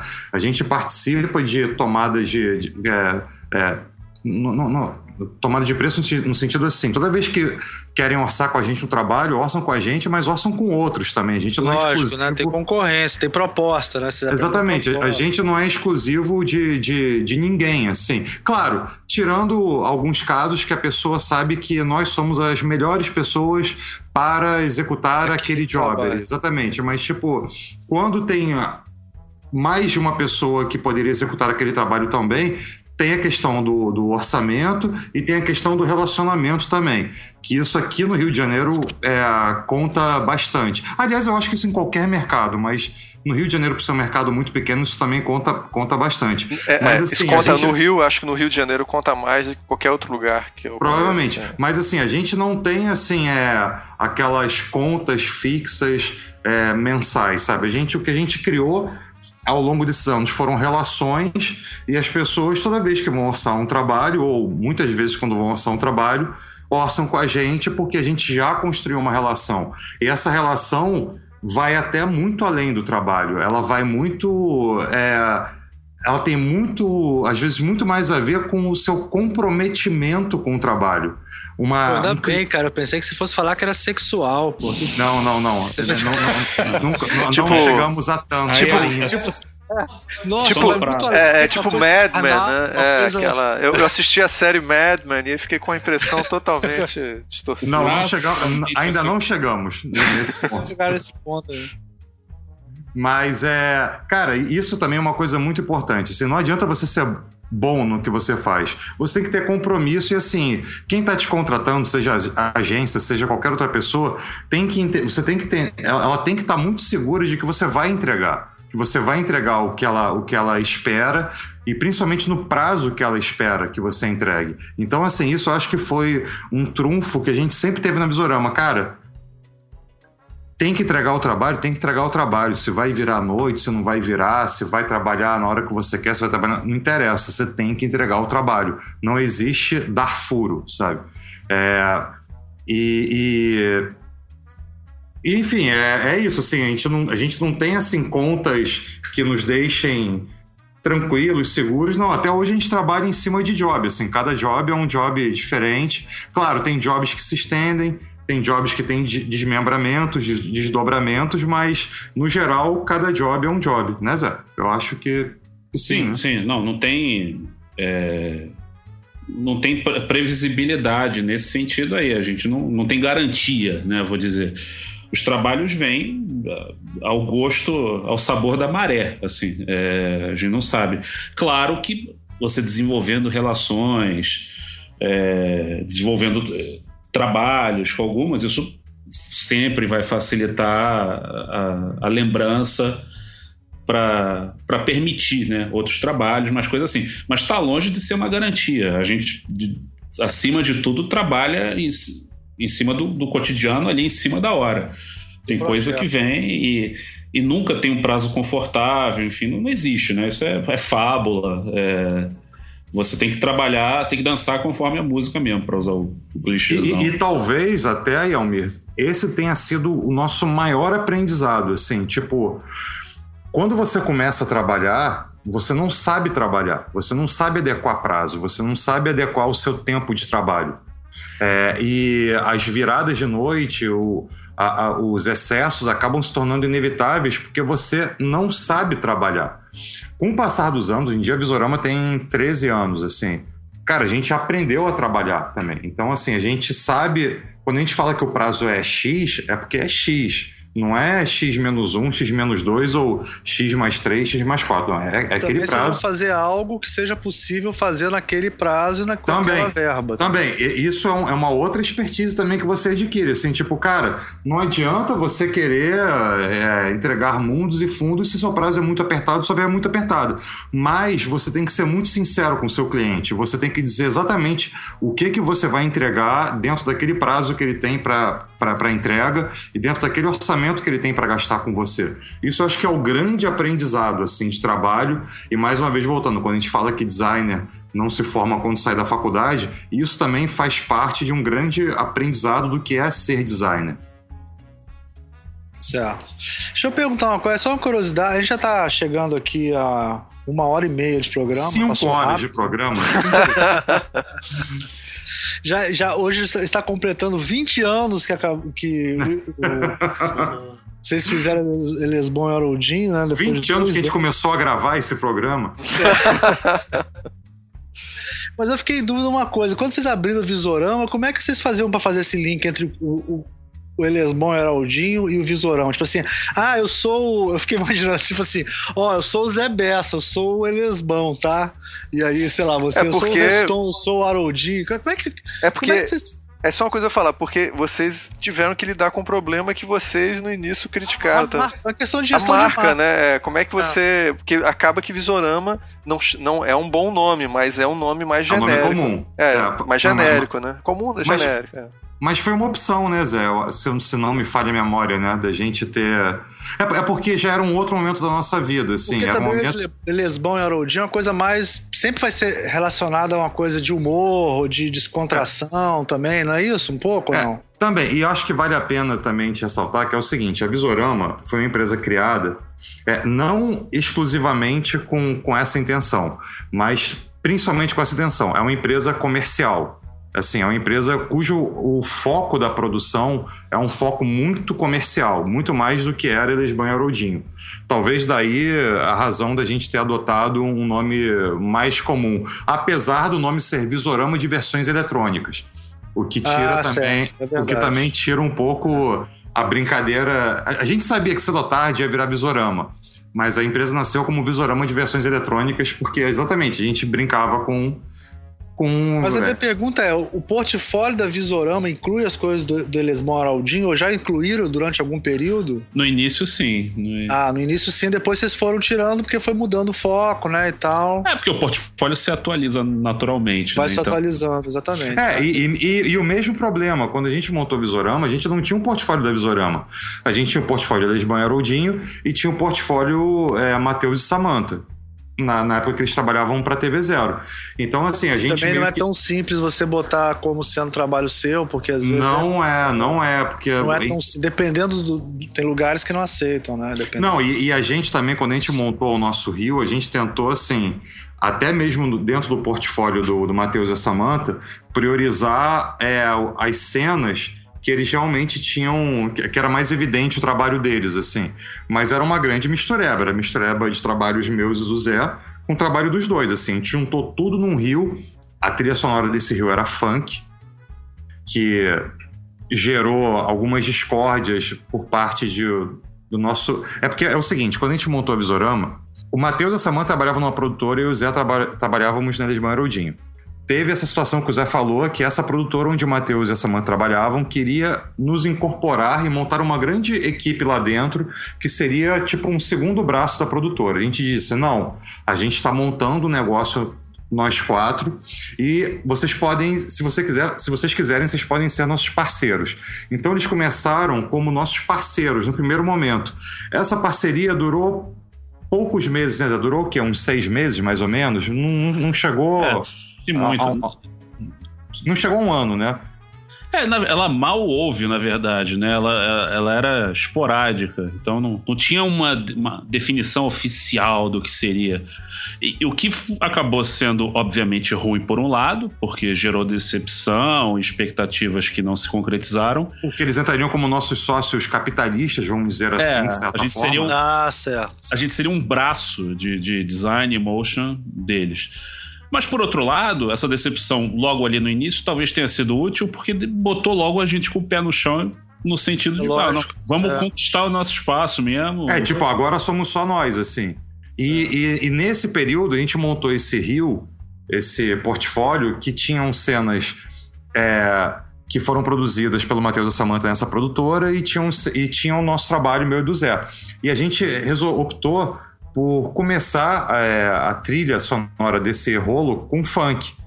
E o pessoal que trabalhava nessa outra produtora falou assim: os nossos outros sócios, né, falaram assim: não, cara, que isso, vocês são malucos. Tipo, o mercado é uma coisa séria, mercado é isso. A gente falou, cara, mas isso somos nós, assim, desculpa. E a gente bateu um, muito pé ali. E é engraçado, porque muitos anos depois, a gente, há dois, três anos atrás, a gente refez o nosso rolo e a gente falou, cara, eu acho que estava na hora da gente pegar aquela primeira trilha que a gente fez, pegar partes dela e botar agora nessa nossa trilha de 10 anos, eu acho, se eu não me engano. Porque eu acho que é uma maneira da gente, tipo, celebrar. E aí, cara, uma vez com esse portfólio, mesmo processo. A gente começou a bater na porta de todas as agências, como fazíamos eu e o Zé, e falar: nós somos a Visorama, esse aqui é o nosso trabalho. Tem alguma coisa aí para me dar? E aí, de pouquinho em pouquinho, cara, assim, primeiro ano, a gente, de novo, praticamente reinvestiu o que a gente ganhou. Segundo ano já foi melhor, terceiro ano melhor, e aí foi só melhorando. É, hoje em dia estamos todos milionários. Ah, sim, claro. Minha mansão aqui. Tá aqui eu... Inclusive, é, tô, cada um. A gente está falando na beira, os ouvintes não sabem, mas nós, nós, temos casas com piscinas, né? Então a gente... Estou aqui tomando meu suco de abacaxi com hibiscos. aqui na Provence. Rapaz. Tá em vários lugares do mundo, né? Na mansão de Madonna. Não, eu, eu tenho um galpão cheio de saguis bem treinados trabalhando para mim. que te protegem, né, cara? É. E não deixa ninguém chegar perto de você, ninguém querer ser seu amigo, né? Fica os saguis é. atacando todo mundo. Saguis comandados por babuínos muito ferozes. Ai. Ai, gente, a gente está aqui com uma hora, uma hora e meia já, né, de conversa. Acho que a gente pode partir para as considerações finais, né, Ricardo? Vamos sim. É, vamos lá, uma coisa que eu queria saber do seguinte, vocês podem, para a gente poder falar para terminar, vocês passaram essa, toda essa, essa carreira é, explorando um montão de coisas e aí de repente chega um momento em que vocês viraram adultos, vamos dizer assim, como designers, deixaram de lado. É, não deixaram de lado, mas perceberam que tinha que porra, fazer aquela coisa que os pais da gente ficam preocupados. Pô, tu não vai é, montar uma empresa de verdade e tal. Assim, teve esse, eu queria saber se teve esse lado para vocês e se vocês sentem falta, saudade dessa época que vocês eram superstars, assim. Vocês, hoje em dia vocês são, é, vocês têm a fama, mas vocês antes estavam, vocês estavam envolvidos o tempo todo. Era quem era garoto queria eu ser. Eu acho que era mais personalizado, né? Uma coisa mais personalizada. É, mas, mas tinha uma coisa quando era eu era garoto. Designer super hero, né? Assim, é, exatamente. É... Quando eu era garoto, assim, eu, eu conhecia vocês, mas ao mesmo tempo era uma coisa que todo mundo tinha uma, uma ligação maior, difícil até de explicar, por causa da, da, daquele momento, né? É... A gente sempre soube mentir muito bem, né, Zé? Eu acho. Tá, tem piorado, eu acho. Mas. É, eu não sei. O, o que que muda, né? É uma pergunta. É até difícil responder, porque à medida que você vai elaborando, eu também fico pensando nas coisas aqui. É, eu acho que a gente está literalmente, sem qualquer clichê, em constante transformação mesmo, assim. E isso não deixa de acontecer pelo fato da gente hoje estar tá numa posição mais empresarial do que artística, né, naquele sentido. É, aí é um desafio pessoal, né, individual de cada um, de estar tá sempre tentando equilibrar isso, né? Porque era algo que, se num primeiro momento a gente era é, excessivamente, né, no sentido do desequilíbrio mais para a criação e não tinha muito do gerencial. Hoje em dia a gente pende mais. Né? Uma coisa expressiva. É. Autoral, autoral. É. Autoral, expressivo. É, e são circunstâncias da vida também. Assim como. Eu vou fazer o um paralelo com a música de novo. Assim como as bandas têm diferentes momentos, diferentes álbuns, né? A coisa não é linear porque a gente não é linear, né? O ser humano não é linear. É, o, eu até tinha, tinha uma frase do design de bolso, eu até vou me citar, né? Que, que falava que o designer escreve torto por linhas certas, né? Ao, ao contrário. Linhas retas, linhas retas. É, por linhas retas. E. É, é, esse desafio. Aí é questão de incorporar de algum jeito. Aí eu posso. O Claudio vai poder falar com mais propriedade que ele acho que ele tem desenvolvido aí muito, com muita energia, muita força, um lado autoral muito intenso, ligado aí ao design, ao visual e, e que funciona concomitante ao trabalho comercial da Desorama. Enfim, é, eu acho que o nosso desafio agora, e é de cada um, é justamente encontrar o equilíbrio dessas energias. Isso é para sempre, né? Isso não, não tem um ponto final nem nada. Em cada momento a gente vai estar se reinventando, porque a circunstância profissional também pode mudar. Vai que a Visorama é comprada né, pela Microsoft, né? é, sei lá. Né? Pela, pela Apple, não, é, Apple pela... quebra, né, depois. É, exatamente. Mas, mas a gente está sempre com as ideias. Por exemplo, a gente tem o desejo de desenvolver séries animadas, que é algo que a gente... Aí é aquele desejo de todo mundo, desenvolver seu próprio produto, né? Talvez seja um passo que a gente ainda esteja no meio do caminho, mas todo mundo acho que tem esse desejo, né? Desenvolver o seu próprio produto. A gente está tentando ainda porque é complicado, porque isso envolve você abrir mão de quem te dá dinheiro por enquanto. É, é... E, se a, e a Universo oferecer 100 milhões de dólares para vocês, também não faz mal, né? Pela Visorama. Então, não, tem... estamos aí, né? Mas eu vou te dizer Dispensa é... o Saguize. Dispensa o Saguize é ótimo. Mas, Zé, cara, eu tô terminando meu doutorado, cara. Você tá falando sobre é, pensar sobre projeto pessoal, você não tá. É, todo dia, né, cara? A gente tá, você tá preso numa coisa e você tá pensando numa outra coisa também, né? É, exatamente. Eu tenho um desejo enorme, inclusive ligado a, a, a dar aula, essas coisas. não sei de quê, não sei se eu poderia, teria competência para dar aula de alguma coisa. Mas eu adoro a ideia, assim, por exemplo. E não é compatível com o que eu faço hoje em dia, pelo menos no, no momento atual. Mas é, é uma amostra né, de coisas que a gente tem que estar sempre ligado para desenvolver, ou buscar uma forma de encaixar, enfim. Como, como eu falei, como é o caso do Cláudio, que está encaixando aí, acho que de uma forma interessante, pelo menos. E aí, Cláudio, você produtiva. Que encaixa, o que, é que você acha disso? Não, cara, eu, eu acho assim, é, eu, eu acho que vale ressaltar também, é porque quem, quem sempre olha de fora, é, olha assim, tipo, muita gente olha visorama e fala, nossa, caramba, que empresa incrível, deve ser incrível trabalhar com a Visorama, o trabalho. Cara, olha só, a gente tem muita coisa que a gente faz que é chata, tem muito, tem, tem muita... A, a, até essa coisa da construção das relações é uma coisa super tortuosa. Não, não que não, eu não goste de construir relações, eu adoro. Eu sou haroldinho, né? Assim, tipo, então eu adoro, eu adoro conhecer, mas assim, Cara, isso é um, é um processo assim que não é, não é fácil, sabe? Não é tipo sai, toma uma cerveja e conhece alguém e tal. Blá, blá. Assim, toda empresa tem seu lado é, é, é nocivo é, à saúde, às relações, a tudo. É, e, isso, isso é um ponto. Eu acho que você pode. E, e, toda empresa também tem um seu lado muito bacana, assim. Tipo, esse ano, cara, a gente fez, sei lá, uma, uma abertura para uma novela na Globo.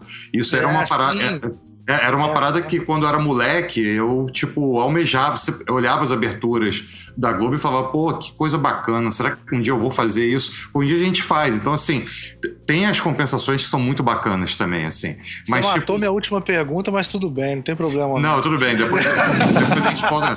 mas, mas, mas o, o, isso era uma coisa, assim, que eu, eu e o Zé, a gente sempre falou muito isso de palestra, assim, que toda vez que a gente dava uma palestra a gente evitava se colocar como os donos da verdade, os caras fodões que fazem acontecem, e vocês que estão aí nos assistindo, seus estudantes, seus alunos, é, vocês estão no nível muito. Não, cara, não tem nada disso. Assim, tipo, a gente já assistiu palestra, a gente já assistiu pessoas falando. É, que nem essas pessoas assistem hoje a gente falando. Então, cara, isso é uma coisa que isso daí muda da noite para o dia e você nem percebe, se você trabalha para aquilo, claro. Então, assim, é, eu, eu, eu, gosto de dizer assim também, tipo, a dia desenvolve um trabalho comercial muito forte.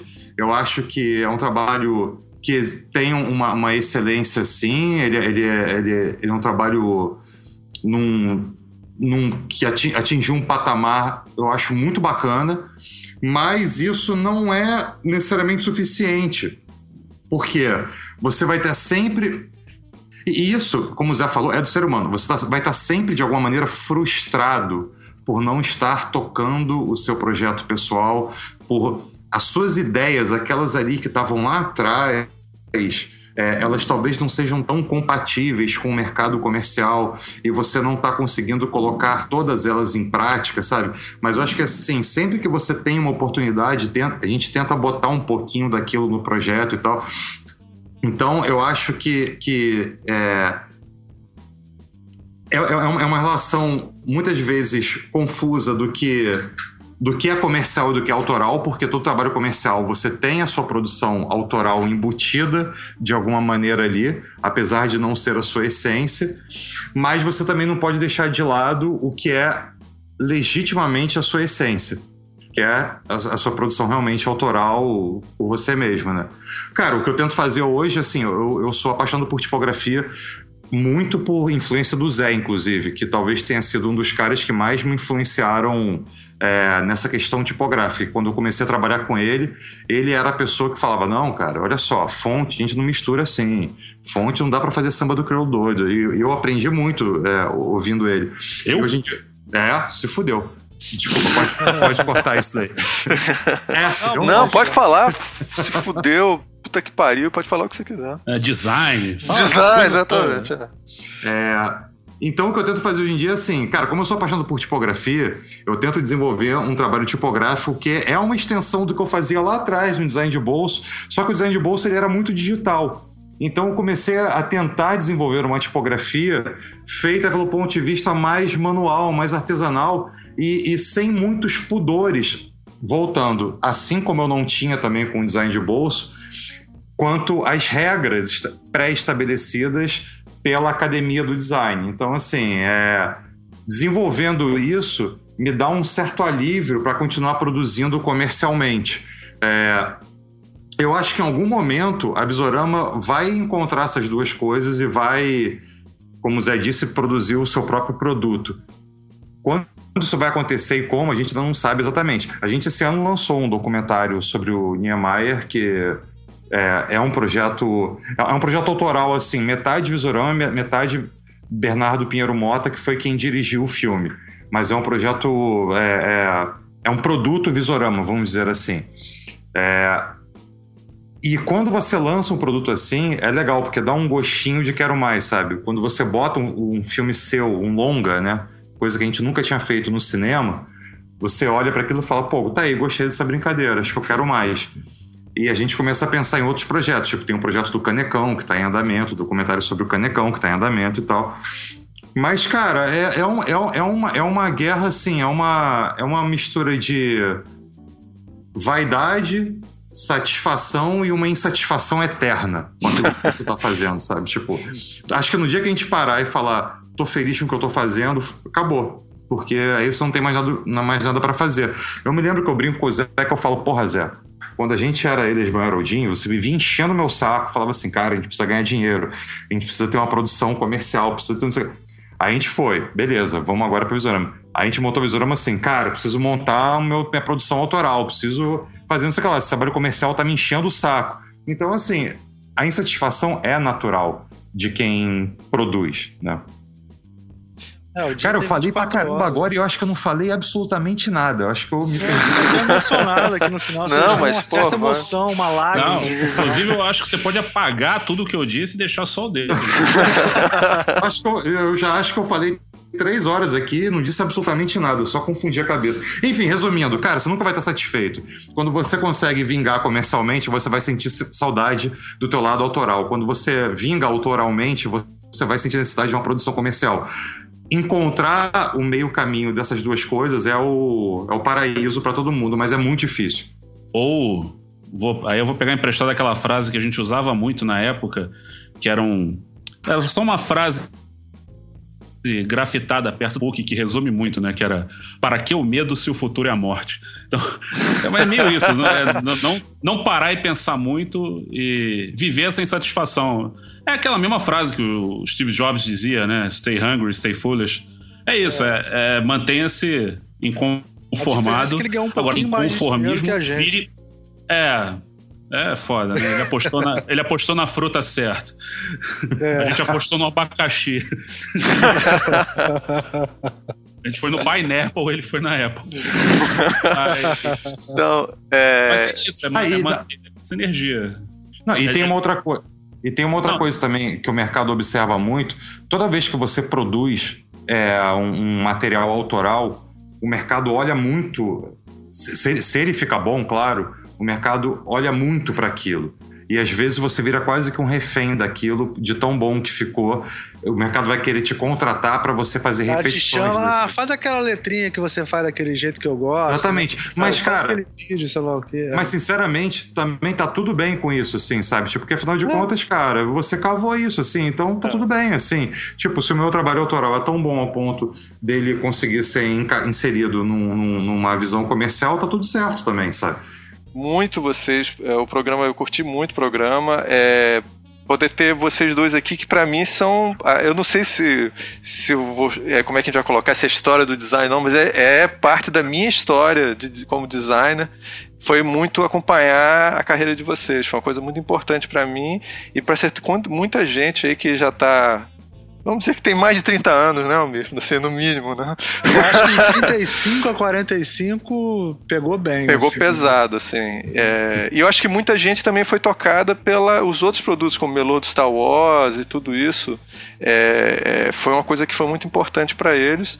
E agora todo mundo está querendo saber o que, que vocês vão produzir, estão produzindo aí no, no Visorama. Então, eu só tenho que agradecer mesmo. Almir. É isso aí, agradecer a presença de vocês, o tempo, a disponibilidade aí de ficar falando esse tempo todo com a gente aqui. E eu acho legal, assim, eu, sou, é eu falei, né? Eu estudo história do design, eu acho importante a gente registrar esse tipo de coisa, desse tipo de movimento, assim, porque eu, eu, me lembro muito bem que na época era, era uma coisa meio assim que uma respirada, né? Tipo assim, você tinha uma. O pessoal era uma coisa meio chata e vocês faziam um design de um certo jeito que. Lógico que cada pessoa interpreta de uma maneira, né? Mas eu interpretava de uma maneira assim, descontraída, sabe? Solta, mas. Que eu acho que até outro dia eu tava na casa de um amigo meu o Francisco Vale, que é professor também, ele estudou na EBA, talvez ele seja mais ou menos da época de vocês. E aí ele tinha um quadro de vocês na parede do, do Esmeraldinha, aquela coisa de tipografia, assim, né? Olha. E aí eu até falei com ele, ah, vou entrevistar vocês e tal. Ele falou, pô, tem um quadro deles aqui. Ele me mostrou e eu, e eu já tinha visto, mas nunca tinha ligado o quadro à pessoa, né? Aí tinha uns, tipo aqueles, aquela coisa dos prédios mesmo, né? Tipo uns prédios. Ah, sim, sim. Foi o pôster do design de bolso 8. Isso, é. E aí eles têm. Eles enquadraram aquilo, é um casal de designers, né? Dois designers e tal. Eles enquadraram o Francisco e a Bianca. Eles têm na sala deles, assim, um, né, um lugar especial que tem esse trabalho de vocês. Quer dizer, e é uma galera de 35 anos, quer dizer, um pessoal que foi influenciado por vocês e eu acho isso muito legal. Obrigado aí pela, pela paciência e pelo tempo aí. E agora vamos encerrar como nosso tradicional tchauzinho. Tchau, tchau. Tchau, coletivo. Tchau, coletivo. Valeu. Tchau.